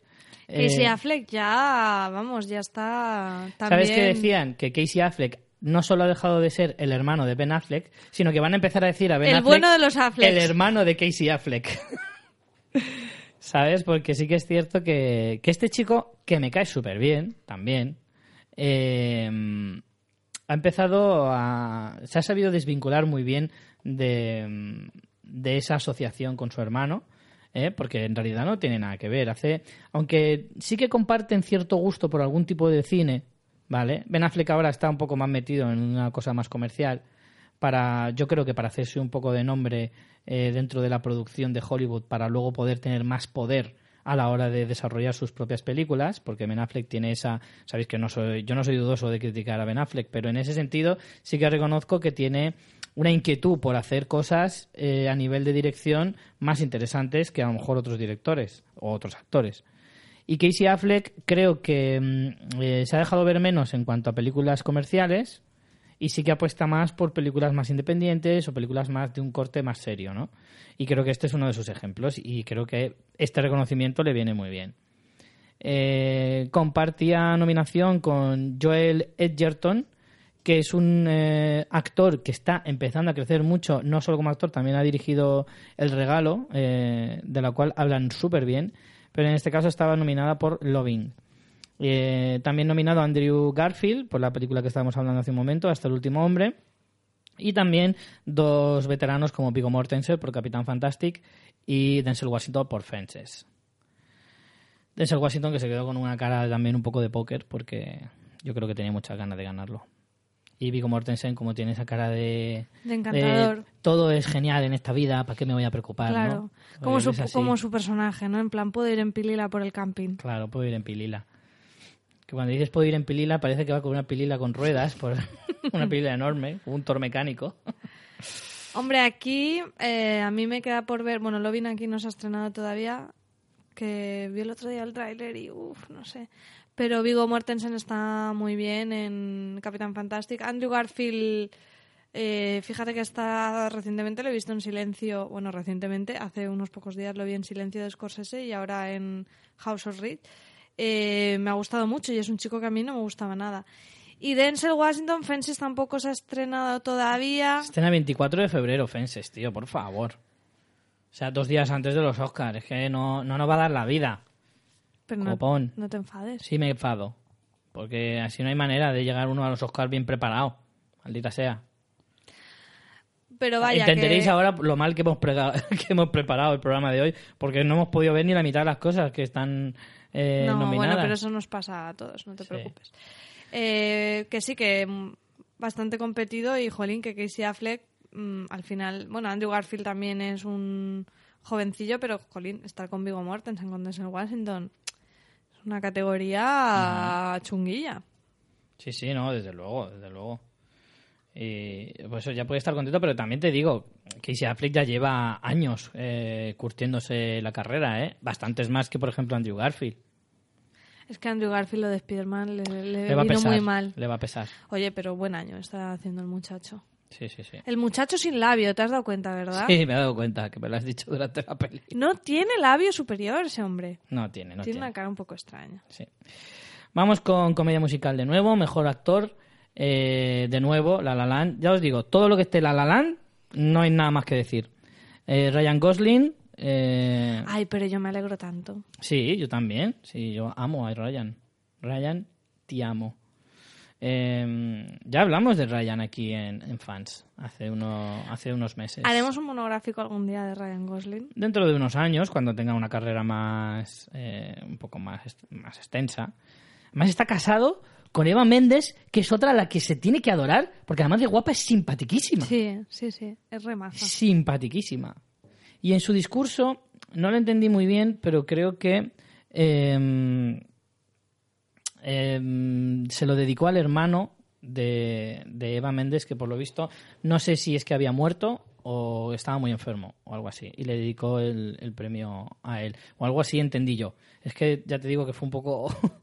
un poco difícil de entender porque a veces ya sabéis que traducen simultáneamente eh, los discursos y a veces pues si hablas muy deprisa los pobres traductores pues van un poco locos y yo lo que entendí fue fue eso pero bueno en cualquier caso el discurso que dio fue fue muy bonito porque si no se lo dedicó a su hermano se- a su hermano se lo dedicó a, su mujer y fue muy muy chulo era la quinta nominación para Ryan Gosling eh, dentro de los Globos de Oro y este es el primero que se lleva sin duda va a estar nominado al Oscar y creo que tiene muchas posibilidades eh, de llevárselo, creo yo, por la sensación que tengo. eh, ya como la peli no la hemos visto, tampoco puedo decir más. Y bueno, competía Mm, Yo con... creo que las tiene y si el año pasado tuvimos póster de la Super Pop al lado de la televisión en la gala de los Oscars, este año vamos a hacernos con algún póster de Ryan Gosling. ¿no? Mm, El año pasado lo teníamos de Leo, de Leo DiCaprio. Era de Leo, además era de la Super Pop viejunas de mi hermana y mías, que le daba como más magia al asunto. De Ryan Gosling, como lleva menos tiempo, no tenemos de Super Pop, pero, algo podemos encontrar. Solo ha estado nominado al Oscar una vez por Hart Nelson en el 2006. Y esta sería su segunda nominación. O sea, tampoco. Pocas tiene- nominaciones para la carrera también que tiene. Sí, ¿eh? yo creo que se hubiera merecido alguna más. Pero bueno, en cualquier caso tiene todavía margen. Yo creo que Ryan Gosling es de Pero esos que este puede año ganarlo tiene en muchas cualquier momento. papeletas, ¿eh? Este Sí, año, sí, sí, como lo que decíamos, con un La La Land que lo pete y se lleve todo. Sí, sí, sí, yo también lo creo. Que tiene muchísimas posibilidades. Eh, junto a él, nominados estaban eh, Colin Farrell por Langosta. Me sorprende muchísimo que Colin Farrell pueda llegar a dar un nivel como para estar nominado a Globos de Oro, pero bueno, Le tiene manieta, ¿eh? una cierta manía sí le tengo. Hugh Grant, que este. Hugh Grant es que no me cae ni mal ni bien, porque no sé, me parece un tío al que me siempre me ha parecido un poco sobrevalorado. Pero yo qué sé, es tan clásico ya que es como que no te molesta que esté No. sobrevalorado. Es como, bueno, en fin, me caes. O sea, me cae bien, en plan, es gracioso, pero nunca me ha parecido un gran actor. Eso es la verdad. Y también está Jonah Hill, que Jonah Hill es un tío que cae bien a todo el mundo también en Hollywood, que parece que todo lo que hace lo hace bien. Y sí que es cierto, yo vi Juego de Armas eh, y me gustó la peli. Y el personaje de Jonah Hill está bastante curioso. Lo que pasa es que Jonah Hill está empezando a caer en eso de mm, se interpreta a sí mismo o siempre interpreta el mismo papel. Llámalo como quieras. Y en Juego de Armas va un poquito de ese rollo. O sea, es prácticamente el mismo papel que hace en El Lobo de Wall Street, solo que con otra temática. Pero se parece bastante, demasiado. Y por último, Ryan Reynolds, que también, si no hubiera estado Ryan Gosling, me habría encantado que se lo llevara Ryan Reynolds, que a mí me cae súper bien. Ya sé que es muy odiado, pero a mí me cae súper bien. A mí Por me cae muy bien. Es muy odiado Ryan Reynolds. Sí. Yo creo que Deadpool le ha hecho un lavado de cara irónicamente. La película sale deforme, pero le ha pegado un lavado de, de reputación porque mucha gente le tenía cierta manía, sobre todo por lo de Green Lantern, entre los círculos más comerciales. Pero aquí precisamente que se ha reído de eso, no sé. Por eso yo creo que le ha dado la vuelta a la tortilla. Como se ha reído tanto de eso, al final le ha salido bien la jugada.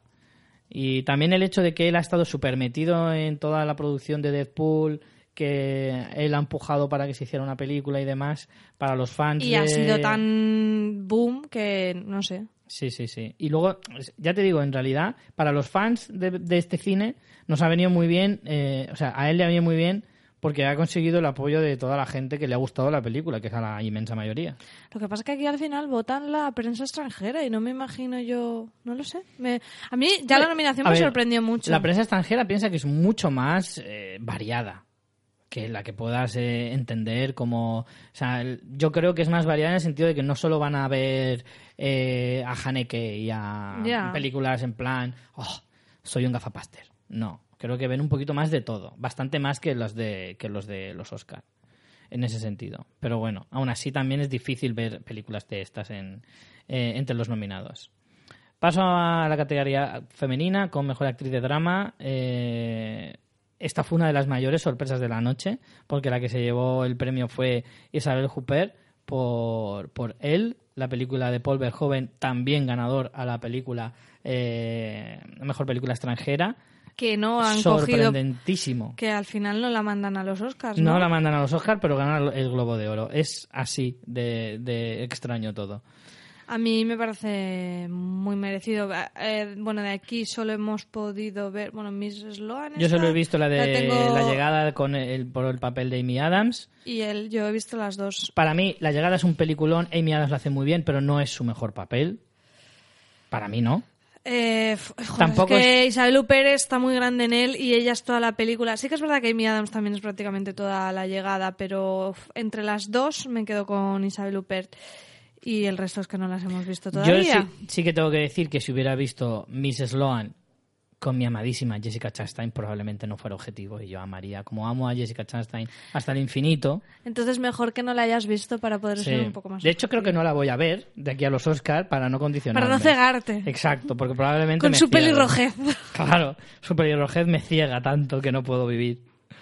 Entonces, eh, Yo creo que Natalie Portman Buah, se estará, además- se estará cagando un poco en todo porque es como, perdona, soy Natalie Portman, que es una pedazo de actriz y que duda cabe, y estoy haciendo un biopic de Jackie Kennedy que es como súper a huevo para Oscar y se va a comer una mierda. Es como, productores hijos de puta, ¿por qué no os habéis esperado al año que viene? es que eso pasa mucho. Muchos actores eh, se piensan que los biopics son una apuesta segura, que casi siempre lo son, pero muchos biopics acaban convirtiéndose en auténticos bloops.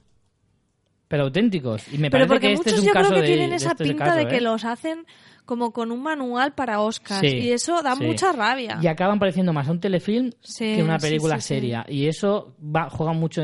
Hay una línea muy fina entre un biopic ganador de un Oscar y telefilm cutre asqueroso. Hay una línea súper fina. Es como que no hay término medio. No, no, no, no, no, no. No, no, no, no, efectivamente.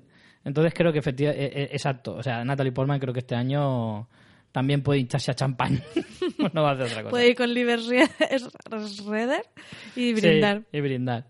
Eh, y nos faltaba por nombrar a Ruth Niga, que no sé quién es, eh, que sale en Lovin. eh, la protagonista de la historia esta de es como una historia del pri- no sé si es el primer matrimonio eh, no sé cómo se diría mixto mestizo no sé un blanco y una negra en Estados Unidos y, Ah. y bueno la historia parece interesante pero pero no sé no sé Mm, vi el tráiler el otro día y Puede llamarlo matrimonio sol y sombra. Qué imbécil. Eh, pasamos a mejor actriz de comedia musical. ¿Ves? Aquí es que yo te digo, mis, mis cinco nominadas a- al Oscar, nominadas, ¿eh? Van a ser eh, Amy Adams, Emma Thompson, seguro, Meryl Streep, Streep ya es un fijo, no tiene más. Eh, esas tres, y luego me bailan ahí un poco Natalie Portman, la Chastain, otra vez, Hailey Steinfeld, que está nominada en, eh, en, en los Globos de Oro, y Hailey Steinfeld, que fue la chica que salía en Valor de Ley, la de los Cohen, que también estuvo nominada entonces, si no recuerdo mal. Eh, yo creo que va a estar por ahí, por ahí la cosa. Eh, porque son como las, las apuestas más fijas de, de los Oscar. No creo que Isabel Hooper esté en- entre las nominadas, fíjate lo que te digo. Me extrañaría mucho. Hombre, es como, vamos a ver, ¿dónde está el carnet de estadounidense? Claro, me extrañaría muchísimo. Eh, bueno, entre las actrices de mejor comedia musical tenemos a Annette Bening de la película que hablábamos antes, 20th Century Woman, eh, Lily Collins en La excepción de la regla, eh, Hailey Steinfeld, como decía, de, en la película The Edge of the Seventeen y Meryl Streep por Florence Foster Jenkins. Esta película es esa, mm, no sé si habéis visto el tráiler, el tráiler es muy divertido, en la que además aparece eh, el también eh, nominado eh, Simon Helbert, eh, nuestro querido eh, Wolowitz de, de Big Bang Theory. Eh, es una película en la que una adinerada mm, mujer mayor está empeñada en ser cantante cuando canta como el culo. ¿Vale? Pero además creo que es eh, histórica, ¿no? Sí, creo que igual está basada Sí. en hechos reales. Pero, pero que pinta de ser una comedia muy al estilo de. mm, ¿Cómo se llama? Este. mm, Stephen Frears. ¿Sabes? Está. Sí, este director inglés que hacía muchas películas de ese estilo. De hecho, no, no sé quién es el director, pero no me extrañaría que fuera él, en realidad. Pero. mm, No sé, me, me resulta muy. Muy de ese, de ese tipo, ¿no? Y, pero no sé, si has visto el tráiler, eh, el tráiler tiene... Mira, precisamente, Stephen Frears es el director. Es que tenía toda la pinta. Yo no lo sabía, ¿eh? Eh, ¿Y qué más pelis tiene este hombre que tú lo has detectado así tan el tono? Pues mira, tiene eh, Filomena, de las, sí, de las más eh, recientes. Luego tiene La Reina, de Helen Mirren. Miss, Mister- Miss, perdón, Miss Henderson presenta. Eh, así de hablo de las más conocidas. Alta Fidelidad del año 2000. No sé, sí que me ha, me ha parecido como muy reconocible el estilo. Creo que hizo también de uno de los productores o algo por el estilo. El caso es que mm, Esta, no sé, me, me parece una película interesante, en cierto modo. Yo creo que es la típica normalilla, pero que, claro, teniendo a la pedazo de actriz que tiene, Claro. pues sube el listón. Una película a lo mejor es de un 6, te sube a un siete y medio, Claro. ¿sabes? claro, o a un claro. 7. Pero que tiene que ser una peli muy normalilla. Sí, tiene pinta, tiene pinta. Que Pero yo no la he visto, ¿eh? Pero que está un domingo así con palomitas en casa, Caía. no te... No te arrepientes de haberla visto, ¿sabes? Que no te tiene que doler. Pues al final la que se llevó el premio fue Emma Stone, eh, una vez más por La La Land. Creo que tiene bastantes posibilidades para el Oscar. Eh, Emma Stone, que sí que ha estado nominada eh, en varias ocasiones. De hecho, eh, creo que la primera nominación, que es la que más me sorprende, estoy hablando de memoria, eh, fue por la película esta que se llama Rumores y Mentiras, ¿puede ser? ¿Se llamaba así? Eh, a ver, tiene tres nominaciones por Birdman, por La La Land y por eh, Easy A. Que Easy A creo que es la película que estoy diciendo yo. Sí, Rumores y Mentiras, sí, correcto. Tres nominaciones tenía. Y, y a los Oscar también tuvo una, como por, por Birdman. Sería su segunda nominación al Oscar si la nominan. Eh, no sé, me parece que esta es una chica que también está creciendo mucho. A mí particularmente tengo que decir que me cae muy bien, me parece buena actriz, pero no me parece tan maravillosa como la están pintando. ¿Sabes qué me parece a mí? Que tiene ese concepto de la fotogenia que es tan difícil de explicar. Mm. De quedar bien en cámara, de transmitir, de... ¿Sabes? ¿Sabes a quién me recuerda un poco? A Julian Moore de joven. Un poco de ese rollo. Ya, pero Julian Moore son palabras mayores. Ya, ya. Quiero decir, me parece una actriz de ese corte. ¿Sabes? Es como Julian Moore 20 años menos. Una chica que no es especialmente guapa. Es guapa, pero no es un pibón. ¿Vale? Que es muy fotogénica, muy tiene una sonrisa muy agradecida, cae muy bien. No sé, una actriz Pero con cierta, que- cierta destreza interpretativa, pero que no es tampoco... Pero Julian Moore, joder, Julian, ya, Moore pero tiene Julian una Moore ahora. Julian Moore ahora. Julian Ya. Moore hace 20 años, pues a lo mejor Emma Stone está mejor que Julian Moore hace 20 años. Me refiero a nivel interpretativo. No lo sé, no tengo tan en la cabeza el recorrido de Julian Moore, pero, jolín. Yo la veo un poco de ese corte, ¿sabes? De ese rollo, un poco. Pero bueno, que Julian Moore es una pedazo de actriz. Pues ¿eh? me parece Ojo. un piropo, en realidad, lo que le estás diciendo. Sí, sí, si por lo eso dices digo, para si me de parece, menos, ah, si me vale. parece que Julian Moore es un, es una pedazo de actriz y no era para nada una crítica. Digo que me, me recuerda un poquito, me la veo un poco de ese, de ese estilo, de ese rollo. Eh, vamos con los eh, secundarios. Mejor actor de reparto entre los nominados, como decía antes, Simon Helberg, nuestro querido Wolowich, en Florence Foster Jenkins, también Mahershala Ali de Moonlight, Sí, que si no le ponéis cara, eh, estaba, era el villano en, ah, en Luke Cage sí, y era también un personaje, bueno, era, ¿no? boquita Es de, ¿cómo era? boquita de algodón, ¿no? ¿Era? Cotton Mouth. Cotton mouth, Sí. boquita de algodón, como lo llaman en los mensajeros. Eh, y también era un, un personaje recurrente en House of Cards. Bueno, es. Mm. Eh, también estaba Dev Patel eh, de, en la película Lion. A Dev Patel lo reconoceréis sobre todo por Slumdog Millionaire, eh, la película de, de Danny Boyle ganadora del Oscar. Y eh, todo un veterano como es Jeff Bridges en Comanchería.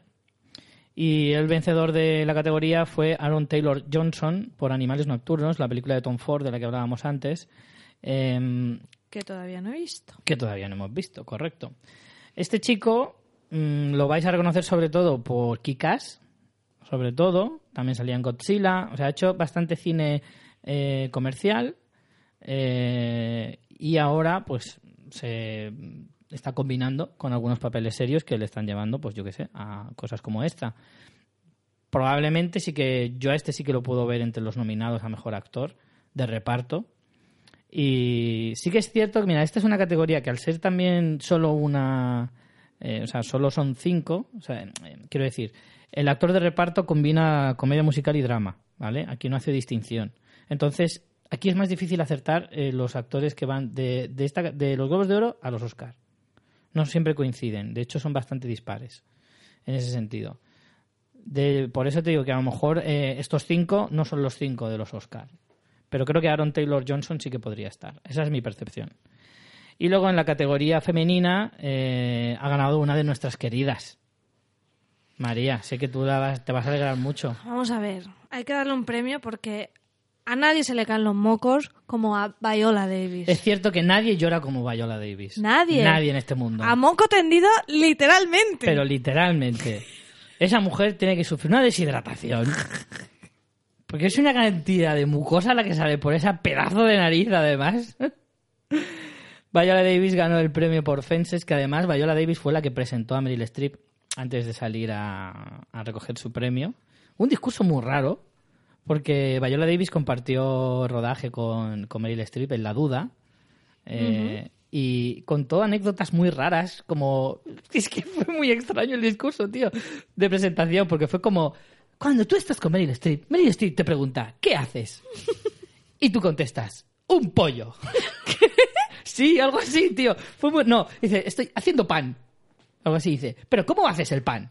Dice, pues primero pongo harina y luego esto. Dice, ah, o sea, que pones esa harina. O sea, era un diálogo pero, muy raro, pero en tío. plan, Streep te juzga, ¿o cómo va eso? Sí, no- Tío, no entendí nada. Tío, entre que lo que quería transmitir no estaba del todo claro. Pero y la, la pobre, tú no entendías nada, pero la traductora iba loca. La traductora yo creo que estaba sudando la gota gorda en plan, no sé qué mierda quiere decir y no sé cómo traducir esto. Pero quiero, quiero saber si cuando enfocaban a los actores presentes allí también ponían cara de extrañeza. No, yo veía que se reían rollo. Ajá, espera, espera, que lo estoy pillando. Me quiere venir, me quiere venir, te estoy entendiendo, te ente- no te he entendido. ¿Sabes? Al Era final va a ser que no. Claro, Streep se reía, en plan, "Ja, ja, yo sí que sé de qué habla. ¿Sabes? Pero todos los demás miraban a Meryl Streep en plan, ¿de qué mierdas habla? Es como, ¿te acuerdas aquel día que hicimos pan en mi casa, Meryl? Sí. Una tarde que pillamos el chiste tú y yo. Pero además es que fue un discurso en el que dices, tío, vas a presentar a Meryl Streep. Mira, mira que hay cosas en el mundo para decir de Meryl Streep, que, es una persona inspiradora, que mucha gente diría, joder, qué gusto da trabajar con alguien así, que tú ves el mundo del cine o de la interpretación de muchas maneras gracias a ella, que es una ídola, que es un ejemplo. Yo qué sé, miles de millones de cosas puede decir. Pues va y se te ocurre decir de cómo se hace el pan. O sea, fue una cosa tan rocambolesca, tío, que fue increíble. Si alguien, por favor, vio la gala y lo entendió de otra manera, por favor que me lo explique. Porque yo no entendí una puta mierda. Pero aún así estuvo gracioso. Y lo último que dijo fue que sí que es cierto que ya fue muy emotivo. Y a Meryl Streep ya se le caían los gotarrones por todos los lados. A Viola ni te digo, se le caían los mocos, la- las lágrimas y de todo. Sí que dijo que gracias a Meryl Streep ella se hizo actriz Sí. y cosas por el estilo. En plan, que era toda una, toda una referencia para, para ella especialmente. Y eso sí que fue, fue emotivo, pero todo lo anterior fue como... eh, no, no pillo, no pillo. Eh, bueno, Viola Davis, eh, antes de su espectáculo, eh, ganó este premio eh, compartiendo nominación con Naomi Harris en Moonlight. Naomi Harris es una actriz que está ahí un poco como que no acaba de... mm, De, de, de hecho, tú dices Naomi Harris y la conoce poca gente. Estaba metiendo en Google Imágenes porque yo no le pongo cara. Pues mira, ha salido... En, salió en la última de James Bond, Ah, sí. por ejemplo. No, en la última no, en, en Skyfall salió y en... Me sale una foto de Naomi Harris Sí. sin poner hot ni nada, ¿eh? Tiene un empujón, tiene un empujón. Y, y ha salido en qué más salió en 28 días después, hace ya mucho tiempo. Ahí fue de la primera vez que la vi. Ha salido en Piratas del Caribe, es la que hacía de Calíope, la, la diosa esta del mar. En fin, va haciendo cosillas, pero no acaba de tener un papel que la ponga un poco en primera línea. Esta, a pesar de que se lleve nominaciones y tal, no creo que sea la película en la que ella despunte, pero bueno, creo que es una chica que va creciendo poco a poco, es británica. Eh, también está Nicole Kidman por Lion, eh, Octavia Spencer por Figuras Ocultas y Michelle Williams por eh, Manchester frente al mar. Yo a Michelle Williams le tengo cierta... Tú estás muy odiar a la gente así. No, yo odio y amo por igual. Tengo a gente a la que amo y gente a la que no amo. A Naomi Harris la amo un poco. Me cae muy bien. Y está, tiene un empujón, ya te he dicho. Y Michelle Williams es que me da como grimica. Y además, a ver, esto es un poco feo lo que voy a decir, pero era la mujer de Hugh Ledger cuando... Heath. ¿Heath? Hombre, Huge, no. No sé Heath. cómo se pronuncia. Heath. Heath, Heath Ledger. Heath, Heath. Heath, Heath. Heath Ledger. Heath. Vale. Sí, el de Joker. y no sé, una parte de mí la culpa un poco. Por eso digo que es un poco feo decirlo. Pero no sé, es como... Creo que tuvo bastante que ver en la muerte de, de este chico que me caía también. Así que bueno. Octavia Spencer, que me, me sorprende que esté nominada a un Globo de Oro en figuras ocultas, haciendo películas serias y tal, y luego tiene un pequeño papel en series como Mom. ¿Sabes? Es como, ¿qué clase de gente tienes tú? ¿Sabes? Es que haces cosas muy raras. Pues yo que sé, a lo mejor la mujer tiene, no sé, vocación de probar cosas distintas. No sé. Que le preguntaba a Yola cómo se Aparte, hace el pan. aparte, Mam hace como de alcohólica también, Sí, ¿no? Es sí, una sí. cosa... Una cosa muy rara. Pero bueno. Eh, y bueno, vamos eh, con las últimas categorías. eh, las eh, categorías de. mm, o sea, dejando de lado interpretación y dirección y demás. Eh, mejor película de lengua extranjera, como decíamos antes, es para él, la película de Paul Verhoeven. Que esto, jolín, alegra mucho que un tío de casi 80 años, que tiene 78, que ha hecho Showgirls y Robocop, ¿eh? se acabe llevando un premio por una película francesa, porque evidentemente en Estados Unidos no se la iban a hacer. Entonces, eh, me parece súper genial. Además, una película que sí he visto, de las cinco nominadas es la única, y me gustó muchísimo, y es bastante, bastante recomendable. Eh, y no sé, a mí me parece notorio. Divines yo creo que es de Netflix. ¿Tú crees? Mm, Me suena, ahora te lo digo. Ahora me lo dices. Eh, quiero llegar a la parte, a ver, para deciros de qué país es cada una. Eh, él eh, era francesa, al igual que Divinas, también francesa, eh, entre las nominadas. Tony Erdmann, alemana, Neruda chilena y El viajante iraní. Esas eran las que competían con, con él. Eh, la película protagonizada por Isabel Huppert. Em, pasamos a la siguiente categoría, película de animación. eh, A lo mejor no es que sea de Netflix, pero está en Netflix, porque a mí esto... porque bueno, puede estar en Netflix si la película se estrenó a principios de año o lo que sea, puede estar en Netflix perfectamente. Cubo y las dos cuerdas mágicas, Bayana, Que la pusieron algunos de nuestros invitados en, Sí, en lo mejor del año. en lo mejor del año, la de Cubo. Bayana, recién, recientemente estrenada, la última peli de Disney. eh, My Life as a Zucchi- Zucchini. Eh, la peli Canta, que está triunfando Ah, yo quiero ir a por todos verla. los lados. A mí ya me la han recomendado varias veces, diciéndome que es divertidísima. Y la que ganó, que fue Zootrópolis, que a mí Zootrópolis me gustó A mí bastante, me gustó mucho. pero no me parece de las mejores pelis de animación que yo he visto últimamente. ¿eh? Sinceramente, me gustó mucho, me pareció súper interesante y si hubiera una segunda parte la habría encantado porque me gustó mucho, pero... mm, no sé, yo sí que lo puse entre lo mejor del año, pero un poco ya rozando la frontera entre lo que metería y lo que no. Si hubiera visto más pelis, a lo mejor Zootrópolis habría quedado fuera, si te digo la verdad. Sí que tenéis Divinas en Netflix. Pone original de Netflix, pero sabéis que como esto es un poco trampa, a veces original de Netflix te ponen cuando tienen los derechos en exclusiva. Claro. Por eso a veces, pues, yo que sé. Son un poco trampas, ¿eh? En Netflix en Por esas eso. cosas. Eh, mejor guion, una vez más, La La Land hizo La La La y se llevó otro otro premio más. Eh, bueno, los tres que quedan ya se los llevó La La Land, ya os lo voy adelantando. No hagas spoiler. En cuestión, eh, en este caso, tenemos a Comanchería, Manchester frente al mar, Moonlight y Animales Nocturnos. En cuanto a mejor guion, ya sabéis que los Globos de Oro no hacen distinción entre guion adaptado y guion original, solo hay una categoría. Así que La La Land, que seguramente en la categoría, creo que es guion original, supongo, eh, se llevará en su categoría en los Oscars. Eso creo que está cantadísimo. Y ya, como decía, los dos últimos premios, pues hombre, siendo un musical que no se llevara los de mejor banda sonora y mejor canción, sería bastante insultante. Sería un troleo. Sería bastante insultante. Así que efectivamente, pues se llevó por estos, eh, estos dos premios eh, ya para dar el- la, el- la guinda al pastel de, de- de la noche de, de esta película. Y ya por último, pues eso, el premio a eh, Cecil B. DeMille, eh, que se llevó pues una titán de, del cine en general, como es Meryl Streep. Yo tengo que decirte una cosa, estoy súper contento de vivir en la época en la que Meryl Streep es Meryl Streep. Porque muchas veces A ver, ¿cómo está eso? Sí, sí, te lo voy a explicar. Muchas veces tú escuchas a las grandes divas del cine. Ah, como que son pasadas. Claro, y tú siempre, en el sentido de que tú pones entre la historia del cine, de todo el cine que se ha hecho hasta ahora, las cinco mejores actrices. Y a lo mejor te salen pues Elizabeth Taylor, Sofía Loren, Audrey Hepburn, Katherine Hepburn. pero sabes que Meryl Streep está ahí y todas las otras están muertas. Así que Joder, qué buen rollito. Es como, me alegro de que... me- Todos Claro. me, me alegro que Meryl Streep no se haya muerto aún. efectivamente, quiero decir, me encanta vivir en la época de Meryl Streep, que será una de las, de las cuatro o cinco mejores actrices que va a haber en jamás de los jamases. Entonces, poder decir, ay, la nueva peli de Meryl Streep, voy a ver la que me apetece, ¿sabes? No puedo decir, voy a ver la última película de Elizabeth Taylor, ¿sabes? En ese sentido, me alegro. Y Es una manera mm, optimista de las cosas.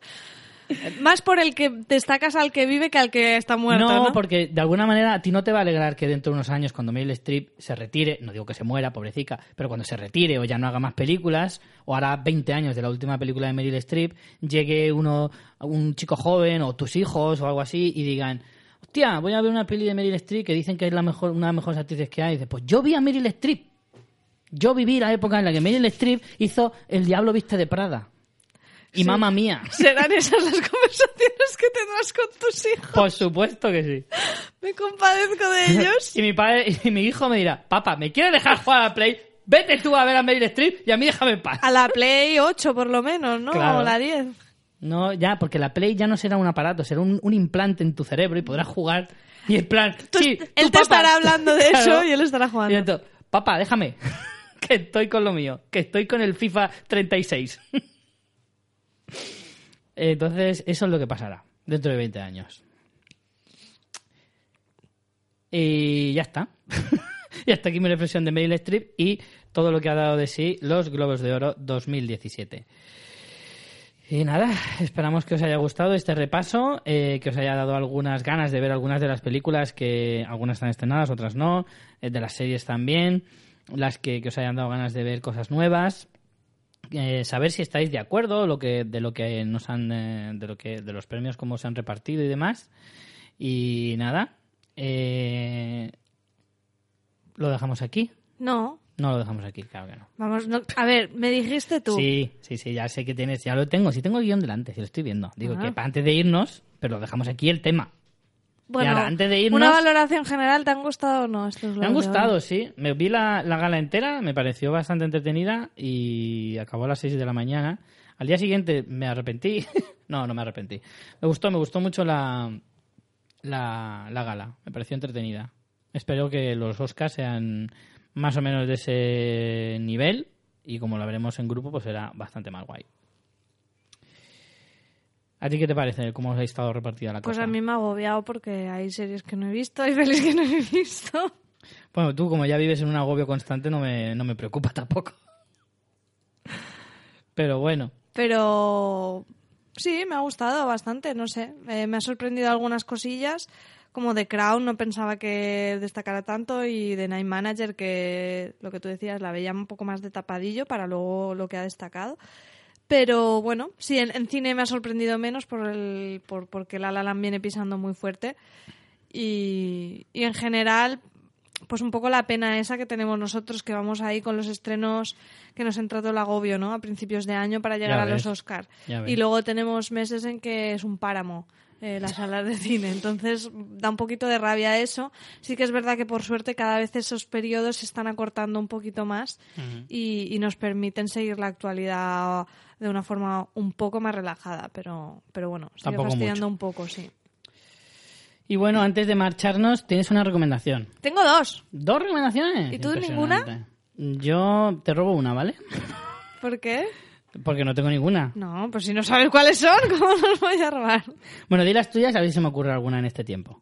Vale, la primera es eh, una recomendación de un proyecto de Berkami que se está que está ahora mismo en funcionamiento y se trata de un cineclub que están organizando en la ciudad de Málaga para la en el Ateneo.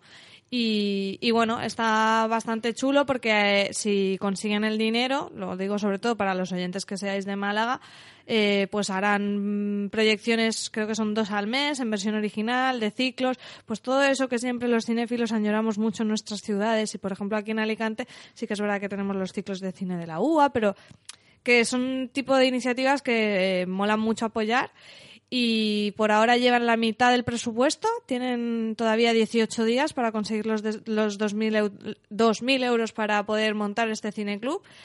si no sois de Málaga y queréis apoyarlo porque os mola que haya este tipo de iniciativas, pues podéis hacer una pequeña donación de 5 euros y luego tienen recompensas que, bueno, son la- el carnet de socio del Cine Club y una, una, ¿sabes lo que son las tote bags?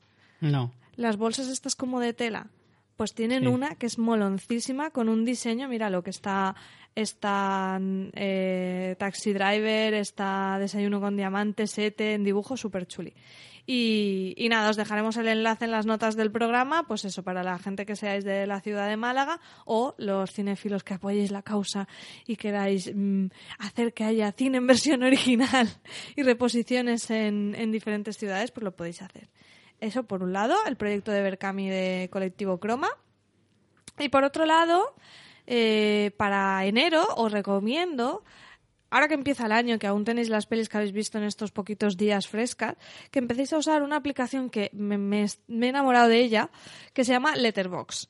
Eh, la tenéis disponible en, en, o sea, en plataforma, en dispositivo solo en iPhone, en, en móvil solo lo tenéis en iPhone, en. Android por ahora no está, o sea, solo está en iOS, no está en Android, pero la podéis usar eh, por la web. Y es lo que a Richie, o sea, a ti aún no te la he enseñado, pero cuando la veas la, la vas a empezar a usar porque es lo más. Puedes ir, es una red social para seguir tus las pelis que tú vas viendo, las vas poniendo, las vas puntuando, luego ves eh, diariamente el cine que estás viendo, lo puedes organizar en listas, por ejemplo, las pelis que has visto las vas poniendo en 2016 o lo mejor de 2016 o las que he visto para los Oscars y luego tú puedes ir siguiendo otros perfiles de gente para ver la media de las películas, también está chulo porque así te va, te va saltando en la página principal o en, el, o en la pantalla inicial en, en la app lo que está viendo la gente que, que tú sigues. Y entonces te va como que te vas picando en plan ay mira fulanito ya ha visto Comanchería así que la tengo que ver. Jolín y si le ha puesto cuatro estrellas o entonces está, está muy muy chulo y es muy cómodo para llevar un seguimiento sin hacerte renunciar a tus excels que yo sé que los excels son sagrados. Eso no, no me lo quita nadie. pero es- la aplicación es en, en iPhone es una pasada, o sea, es- mm, ve- puedes ver el tráiler, las imágenes, o sea, es de estas que tiene un diseño muy bonito y además es que es muy útil. Y os recomiendo que si os la hacéis, pues que me sigáis, así os seguiré. Yo estoy en, en Letterboxd con María Santonja. Tenéis también a, a- al dios Rafa Gambín, también, lo, lo he convencido. y mi idea es ir sumando gente porque porque es divertido, porque es una manera también de, de motivarnos y así que al final de año no os pase como a mí y estéis llorando por el poco cine que habéis visto. Correcto. Yo Así es que, que ya, esas son mis dos ya utilizaba páginas de este tipo y al final me cansé, porque era como tenías que estar como actualizándola constantemente. Es que esta es muy cómoda, te digo que es súper cómoda porque no... Como tú entras como para el rollito red social, no, no te da pereza, porque tiene ese puntito de, de cotillar lo que ven los otros y tal, entonces... ah, Yo la he empezado a usar ahora a principio de año, en enero, podéis ver las pelis que he visto. Me hice un maratón Disney el día 1 de enero y tal. Y, y es que es muy chula. Em, Estoy encantada. O sea, además, cuando coges el hábito, tampoco. Es que no te cuesta nada, al revés, lo, lo disfrutas y a veces entras en la app solo por ver lo que está viendo el resto de gente, aunque tú no tengas nada que apuntar. Eh, claro, en web no es tan, tan cómodo, pero aún así, no. la gente que, que no tenga eh, dispositivos eh, iOS, yo le daría una oportunidad en la, en la web, porque está muy, muy completa. Muy ¿Se te ha ocurrido alguna recomendación o Sí. no? Voy a recomendar la serie de Netflix eh, Dirk Gently. Que es una serie que acabo de empezar, he visto el piloto nada más, pero me ha gustado mucho. Y es una cosa muy, muy extraña. Pero está muy bien. Se llama Dirk Gently y va sobre un detective holístico. No os voy a Ah. explicar lo que es porque es muy complicado de explicar, así que ver el piloto y lo entenderéis. O no, porque la verdad es que es bastante difícil de pillar. Es una fumada total, pero es muy interesante. Pero es de estos que tienen un montón de asesores y todo esto que nos gusta no, tanto. No, no, no, no, no, es mucho más in- mucho más minimalista en ese sentido. No, es como muy colorida. No tienen un, un jurado espejo ni nada de no, esto no, que nos no, gusta tanto. No, y tampoco creo que sea un rollo. No, no es procedimental. Es una cosa de una historia concreta y. Pasan muchas cosas muy raras, ¿vale? No te explican nada y, y creo que el, el ir descubriendo las cosas poco a poco puede ser muy interesante. Además, me la recomendó mucho nuestro querido amigo Migartri y, y le hice caso, he visto el piloto y me ha gustado mucho. Del podcast Multiverso Sonoro que os recomendamos Correcto. desde aquí. Correcto. Así que nada, esa es mi recomendación y hasta aquí el fans de este primer fans de 2017 y nada, volvemos la semana que viene. Ahora sí que sí, de verdad. Eh, ¿Vas a decir de qué vamos a hablar? Sí, vamos a decirlo. Dilo porque así podemos publicar una entrada cortita y que la gente vaya dejando comentarios. No lo digas porque ahora me pones deberes y ahora lo tengo que hacer. Pero vale.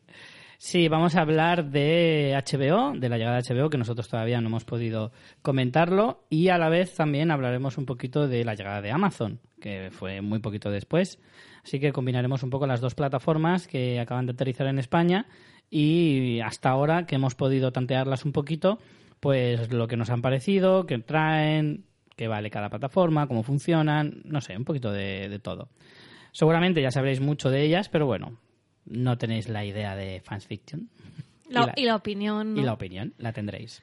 La ¿Será que buena? ¿Será mala? La semana que viene lo sabremos. Chan, chan, chan. ¡Qué cliffhanger, eh! A tope de cliffhanger.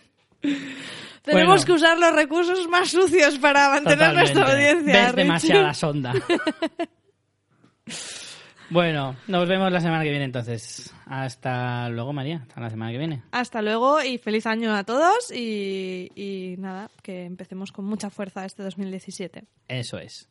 Así que nada, chicos, a ver muchas series y muchas películas. Chao.